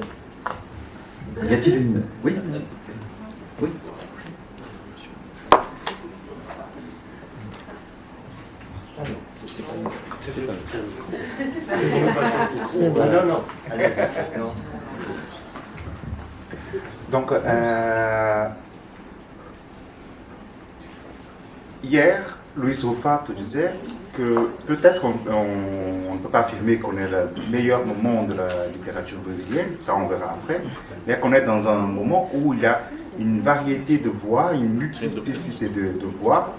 Et donc, quelle est donc, cette, la place de la, de la littérature policière, euh, policière dans cette euh, dans cette multitude de voix au Brésil? Donc, ontem o Luiz Rufato estava dizendo que existe uma multiplicidade de vozes na literatura brasileira. Tal. Ele não pode dizer se é o melhor momento da literatura, mas com certeza o mais variado. Qual o lugar da literatura policial nessa variedade? Je la réponse, et c'est pas mienne, c'est de mon collègue Arthur Dapiev. Mais d'abord, je vais vous dire aussi que euh, je trouve que Rufato a raison. On, on, est au Brésil dans un moment où on, écrit, on produit la littérature la plus euh, ample, ample, la plus ample, la plus euh, variée au monde. Et je dis de plus, je dis à un journaliste hier que euh, ce sera une surprise pour les gens qui ne connaissent pas la littérature brésilienne que dans, je sais pas, 3 ans, 4 ans, 5 ans, 6 ans, un Brésilien va gagner les Nobel de littérature. Mais comment ça Parce que on a à ces moments des auteurs formidables, Luis Rufato étant de Milton etc. Mais la réponse, c'est de mon collègue Arthur Dapierre, hier, qui a dit c'est impossible de parler du Brésil sans parler de la violence. Donc, les romans, Noir au pas, je pensais que mon roman était un roman historique. Et, et j'ai vu les romans, c'est que le lecteur euh, décide qu'il est. C'est un roman noir. Les romans noirs ont son, sa place, ont sa place, ont sa place. Leur place. Leur place, merci. On leur place dans la littérature parce que on parle du Brésil et on parle du Brésil de diverses façons. C'est aussi un roman historique, ton roman. Les deux. Mais c'est. Sont... Merci. Oui. Mais c'est ça. Quand on parle du Brésil, quand on parle de l'histoire aussi de la violence, comme l'ordre qui peut pas. S'il vous plaît. Por favor. É, ontem nós estávamos numa mesa, estávamos eu, Adnei e o Arthur, e o Arthur da Pieve. Somos três jornalistas. Hoje, Gilbert aqui e Luiz Rufato era jornalista. Essa é uma característica também, penso, de nós todos, tá entendendo? Que estamos vindo de uma área de realidade e passamos a uma ficção que, para ser bem sincero, é uma mescla disso tudo, da cena que nós estamos vendo no Brasil. É verdade que de uns 10 anos ou 15 anos para cá está havendo uma explosão de, de, da literatura brasileira nos mais diversos formatos e creio que o romance no ar tem ganho porque nós estamos uh, uma, tem uma característica nossa que é lidar com esse dia a dia e insisto com frases curtas e, e de, eh, de alguma maneira influenciando aquele jovem que está ligado na televisão em frases curtas também no game de ações rápidas nas mídias sociais onde há uma linguagem própria e muito rica também. Eu acho que isso tudo tem influenciado de uma maneira geral o, leitor brasileiro e acho que realmente nós estamos num, num grande momento. Je vais ajouter. C'est très. Je vais ajouter que euh, les, phrases, mon style n'est pas des phrases courtes et jamais. Euh, donc, euh, je crois que quand dire par des phrases courtes, c'est son, son style euh, staccato, qui c'est différent de les miens, mais ce sont des romans noirs quand même. Voilà. Merci. Merci. Ontem, voilà. Euh, hier, nous étions à une table ronde, donc Edney, Arthur Dapiev et moi-même. Euh, trois journalistes, donc, et aujourd'hui il y a Hubert qui nous rejoint, et Louis Rofato était lui-même journaliste. Donc c'est vraiment l'une des caractéristiques de nous tous, c'est-à-dire qu'on fait partie d'une scène qui est liée vraiment à la réalité, et on transpose cela dans la fiction. Donc pour être euh, très sincère, on mélange les scènes auxquelles on assiste, euh, à, donc l'actualité, ce qu'on voit au Brésil, dans notre, dans notre fiction. Et c'est vrai, ce que dit Ednei, depuis 10-15 ans, on assiste à une explosion de la littérature brésilienne sous des formats les plus différents possibles. Et le roman noir y a gagné parce que c'est euh, l'une de nos caractéristiques principales. On montre le quotidien. Donc moi, j'utilise des phrases courtes. ça a une influence. ça, sur les, jeunes qui regardent la télé, c'est très rapide. Ils jouent à des jeux vidéo, c'est toujours très rapide. Sur les réseaux sociaux, le langage est très riche. Donc tout, ça, tout, est tout a une influence sur notre, notre écriture. Donc ça a une influence sur le lecteur brésilien. Donc on est dans un grand moment. eu, estou, eu já escrevi um livro novo, que deve sair até junho no Brasil, que mistura dois assuntos. É, na minha região há uma capilaridade imensa de, de, rios e nós temos lá os piratas que agem nessa região e são chamados por nós de ratos d'água. E temos também, é, infelizmente, um, um, tráfico de escravas brancas, não só para o resto do país, para a Europa, como e elas saem através de Cayena, sempre. Eu misturei esses dois assuntos. Mas para é, me informar bem a respeito da ação dos ratos d'água, eu colecionei durante uns dois anos pelo menos todos os eventos noticiados de ratos d'água nos jornais. Então eu parti na questão deles de eventos reais para fazer a ficção. Essa é uma outra forma de, de, de, de pegar a realidade do Brasil, jogar na ficção, misturar isso e oferecer para as pessoas.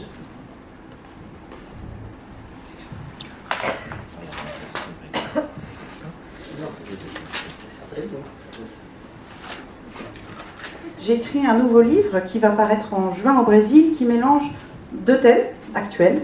Euh, dans ma région, on a une grande capillarité de fleuves et de rivières. Et euh, ces fleuves sont infestés de pirates. Ce sont ce qu'on appelle les radeaux, donc ce sont les romagnols, ce sont des radeaux. Et malheureusement, euh, il y a également la région est frappée par un trafic d'esclaves blanches qui sont exportés vers le reste du pays et vers l'Europe. Et le trafic passe toujours par Cayenne. Donc j'ai mélangé ces deux sujets dans mon, dans mon livre. Mais pour la question des radeaux, j'ai pendant plus de deux ans collecté tous les articles qui parlaient de tous les événements qui étaient liés à ces attaques de radeaux. Donc j'ai utilisé des événements réels qui sont vraiment produits et je les ai intégrés à la fiction. Donc c'est une autre euh, façon d'intégrer la réalité brésilienne à la fiction et de l'offrir aux gens. Si vous me permettez, euh, deux des plus formidables euh, écrivains brésiliens étaient ce journaliste qui, sont, qui étaient à Machado de Assis et Nelson Rodrigues. Dois deuses.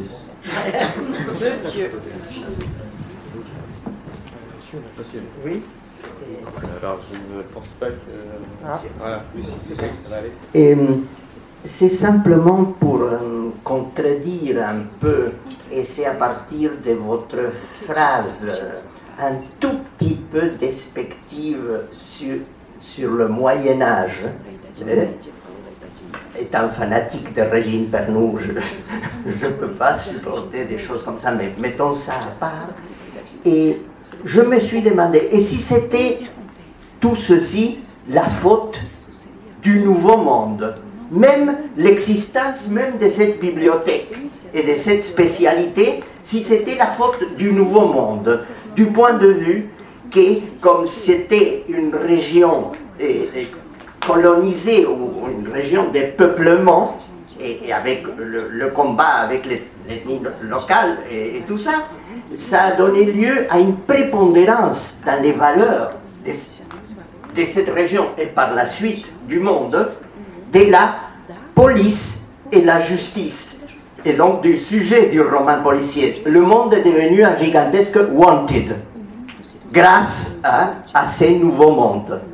Et alors, euh, ça a modifié la proportion quand, ces nouveaux mondes, malheureusement, est arrivé en Europe, avec les simplifications qui vont avec, ça a modifié la structure des valeurs spirituelles en les remplaçant par wanted, euh, euh, etc., les, panneaux, etc. Si vous permettez, oui, on ne parler plus parce que je veux répondre à votre question. Non, mais avant de me répondre, pour ne pas donner une image très sombre de ma, de ma question, et la, la petite. Euh, ça, ce serait contre le, nouveau monde. C'est-à-dire que ah, ah, ça a modifié la proportion entre les valeurs spirituelles, soi-disant. C'est une chose complètement bruyante, ce que je suis en train de vous dire. Mais d'autre part, le nouveau monde vous allez laisser un peu de temps pour répondre, oui, non. s'il vous plaît Oui, oui. Je vous en prie. Oui. D'autre part, le nouveau monde est plein d'espoir. Et la preuve, je l'ai en portugais. C'est un souvenir de l'époque que, j'avais en écoutant la radio à Buenos Aires, vers 1961-1964. C'est un souvenir qui m'avait rempli d'espoir. J'écoutais dire par la radio Rio Grande no aceita o golpe. Brasil no aceita a ditadura. As tropas do general Heitor Machado López van hacia el frente. Et on écoutait une petite musique qui disait.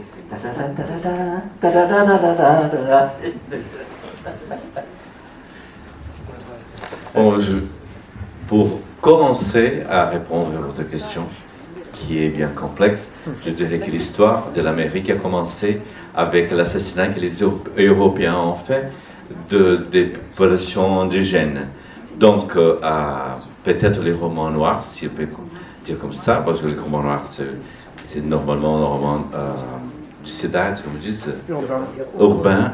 Mais notre histoire du Nouveau Monde commence avec les Européens assassinant les populations indigènes. Donc, je ne sais pas, cette question spirituelle est bien complexe.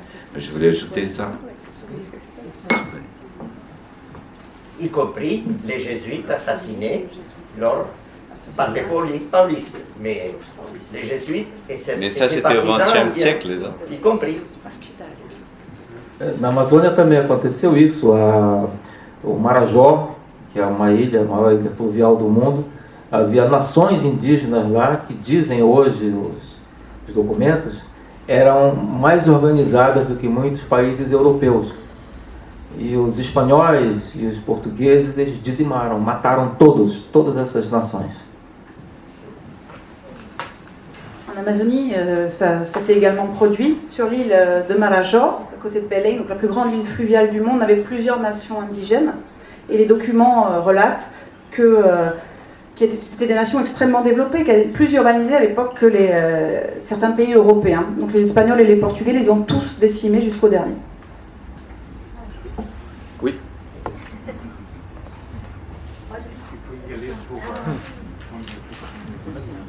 Merci. Merci.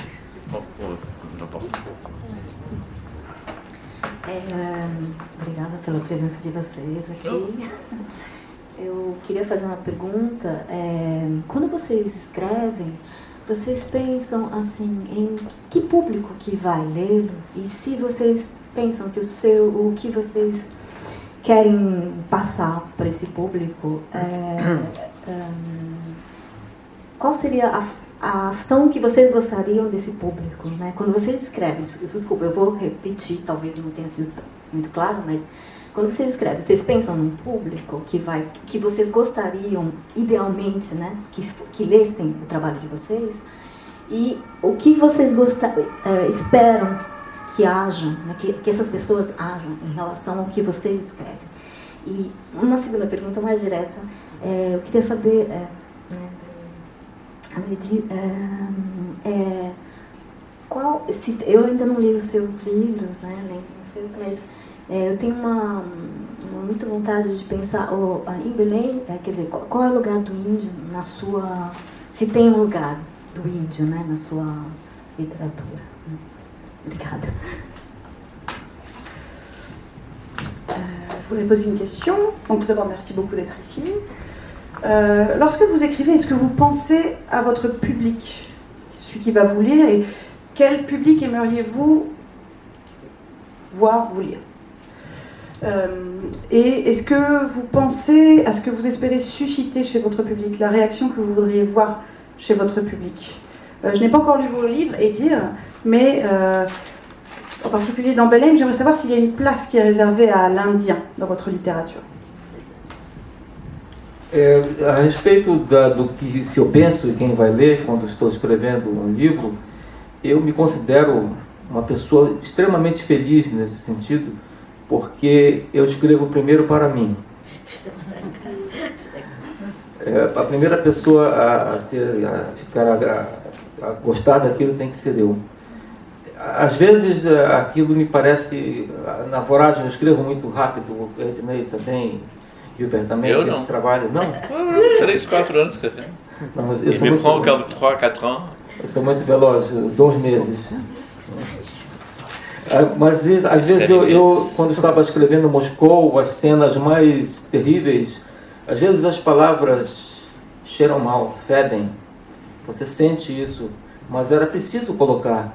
Eu poderia tomar uma outra via e tornar aquilo mais suave, talvez mais agradável, mas eu não obedeceria o rumo eh, da história. E quando você me pergunta o lugar do índio na minha literatura, eu falo de Belém. Belém é uma cidade de 80 a 90% de mestiços índios. É, nós não temos tribos que morem, morem perto da, da cidade. Então, às vezes, quando há algum acontecimento, um evento, eles vêm trazidos, seja de Marabá, ou outras cidades distantes, eles vêm, se mostram, pintam, mas não é uma coisa ou índio presente na cidade. Mas a cidade é toda mestiça. Eu sou mestiço, meu pai tem uma descendência portuguesa, mas a minha mãe vem do, de Moaná, que é uma cidade no Marajó, entendendo? E ela, portanto, é uma descendente de índios. E eu sou uma mistura disso. Curiosamente, em Belém eu passo por branco, mas eu não sou branco. Eu sou mestiço. Quer dizer, o índio, nesse, né, o ser paraense, ele está o tempo todo no meu livro, porque eu escolhi a minha cidade como cenário para todos os meus livros. Eu quero oferecer para, para o meu leitor de Belém, eu quero que ele se localize, eu quero que ele se sinta nas ruas, nas esquinas, e ele perceba aquilo tudo que aconteceu. E para o público fora de Belém, sobretudo para o público da França, eu quero oferecer um novo cenário.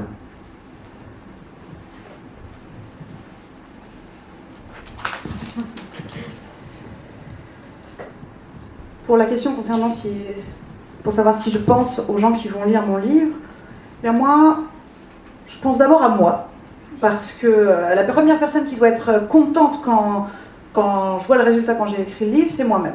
Donc euh, la première personne qui doit aimer ça, c'est moi. Donc euh, j'écris très vite, contrairement à Ethné. J'écris très vite. En deux mois, j'ai écrit un livre en général.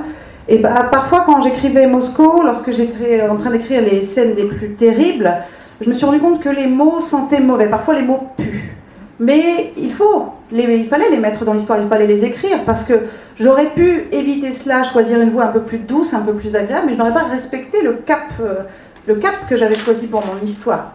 Concernant la place de l'Indien, euh, moi je parle de Belém, c'est une ville où 80-80% euh, de la population est métisse d'Indiens, donc il n'y a pas de tribus qui vivent euh, aux alentours euh, de Belém. Parfois, euh, les Indiens viennent, lorsqu'il y a un événement organisé, viennent de Marabá, de villes un peu plus lointaines. Ils se montrent, ils peignent, etc. Mais il n'y a pas d'Indiens à proprement parler dans la ville. Moi, je suis métisse. Mon père est descendant de portugais. Ma mère vient de Moana, une ville de l'île de Marajó. Donc, les descendantes d'Indiennes. Donc, je suis moi-même métisse. Je suis le résultat de ce métissage. Donc, à Belém, on considère comme blanc, mais je ne suis pas blanc, je suis métisse. Donc euh, l'être du Para est toujours euh, présent dans mes livres parce que j'ai choisi la ville de Belém comme le scénario de tous mes livres. Je veux que le lecteur se visualise, se localise dans les rues, repère, euh, repère les coins de rue, s'imagine là. Je veux qu'il le ressente. Et pour les lecteurs en particulier, en dehors de Belém, en particulier les lecteurs français, je vais leur offrir un, leur offrir un nouveau scénario, un nouveau panorama.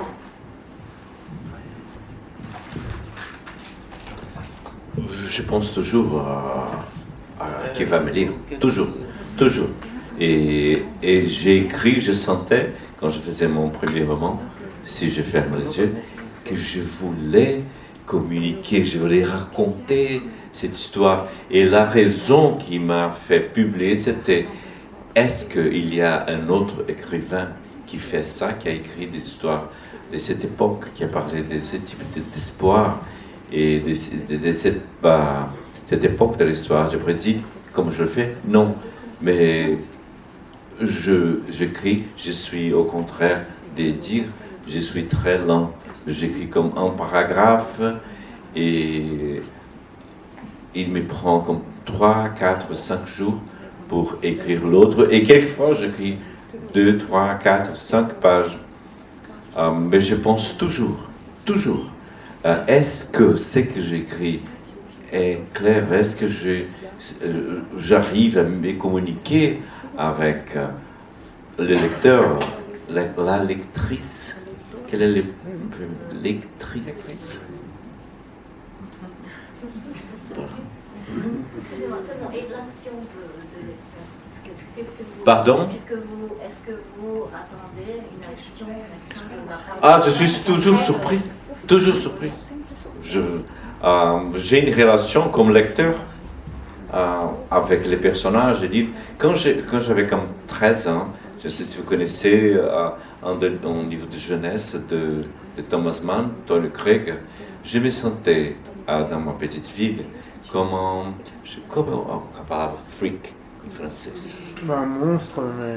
Je me sentais, j'étais malheureux, je n'aimais pas les sports, je n'aimais pas le foot, et les gens étaient très heureux autour de moi, et moi j'étais comme J'étais à part et, et, et, je me sentais très mal, et j'ai eu le bonheur de trouver Tony Kruger de Thomas Mann qui racontait l'histoire d'un garçon comme moi qui, qui, qui avait un sentiment différent au monde. Ça ne me faisait pas pire, au meilleur mais j'étais d'une autre façon. Et ma relation avec la littérature, même quand j'apprécie esthétiquement énormément, mais ma, relation, et j'imagine que c'est la, relation de la plupart des lecteurs, c'est sentimental. C'est ça que dit? Sentimental. une relation sentimentale avec vos lecteurs. Mais absolument. Euh, bon, euh, un peu comme à dire, j'écris euh, d'abord, je pense que tous, les, tous ceux qui écrivent, écrivent ce qu'ils aimeraient lire. Quelque chose qui leur, qui leur donnerait du plaisir à lire. Et là, il y a déjà un dédoublement, en fait. On, écrit, mais on se projette comme lecteur. Et donc, déjà, on pense à l'autre. Euh, et cet autre-là, bon, il est bien mystérieux, hein, parce que tout lecteur est un individu euh, unique. Euh, et donc, moi, je dirais que la, manière que j'ai de penser au lecteur, c'est d'écrire de, manière à ce qu'il ait à laisser le plus de place à son imagination. C'est-à-dire, j'en mets le moins possible, tout simplement et puis euh, je laisse euh, le lecteur, c'est comme des pointillés, et puis le lecteur euh, va les relier à sa manière, avec ses propres images. Donc oui, on pense au lecteur, et oui, c'est purement émotionnel tout ça. C'est pas la littérature, c'est pas pas quelque chose d'intellectuel, c'est du sentiment, comme tu dis. Voilà. Pierre, eu queria acrescentar que tem uma coisa engraçada que acontece comigo também, não sei se com meus colegas. eu nunca sei como vai terminar a história. Eu não sei se é uma irresponsabilidade, mas eu, eu não faço a menor ideia do que vai acontecer. Eu tenho os personagens, eu levo um tempo maturando, pensando a respeito, mas quando eu começo a escrever, eu realmente não tenho a menor ideia do que vai acontecer. Si vous m'excusez deux minutes, euh, ma sœur et mon frère sont ici à Paris il ne parle pas le français, il m'attend euh, dans un hôtel. Je vais lui euh, envoyer un message et je tournerai en deux minutes. Je m'excuse. Moi, je voudrais ajouter un petit élément qui est peut-être drôle. Je ne sais pas si c'est le cas pour les collègues ici présents, mais moi, je ne sais jamais comment va terminer une de mes histoires. C'est peut-être un peu irresponsable, mais je, ne sais pas. J'ai des personnages, je prends mon temps, ça mature, tout ça. Ça mûrit, pardon, excusez-moi. Et quand je commence à écrire, je ne sais pas comment l'histoire va se terminer. Bien, merci. Je crois que nous, allons terminer notre, euh, notre rencontre. Alors, je voudrais, je voudrais vous remercier euh, tous les quatre pour euh, la générosité de vos propos. C'était très, très intéressant, je crois. Je voudrais rappeler, alors, ben, les deux traducteurs sont là, nous les avons cités, les éditeurs, Belfond pour notre ami. Euh, alors, pour notre ami Hubert, euh, il a changé d'éditeur et Métellier a eu la bonne idée de reprendre euh, et de ressortir son, son roman. C'est bien ça? C'est ça. Et puis euh, Asphalt, qui édite et dira Rouge. Tout Asphalt est une petite maison d'édition tenue par deux jeunes femmes très dynamiques qui se sont spécialisées dans euh, les romans urbains, donc les, romans noirs. Voilà. Et alors, j'ai quelqu'un, merci aussi. C'est Christelle. Vous avez remarqué la, la qualité de son interprétation.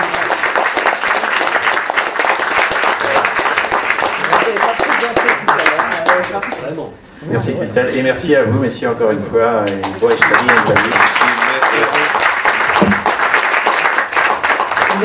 Pierre Michel qui, avait bien raison de nous pousser à, cette rencontre autour des littératures portugaises. Je vous donne rendez-vous. Euh, je vous donne rendez-vous le 25 avril pour une rencontre avec Alexandra Schwarzbrod. Donc on reprend le cycle sur le noir urbain, le, sujet qui intéresse Asphalt, donc sur la ville, et là ce sera Jérusalem. Et sinon, euh, pour les expositions dont je vous ai parlé tout à l'heure. À bientôt et merci à tous. Tu l'as acheté ici? Oui, enfin, non, je l'ai acheté à Nantes.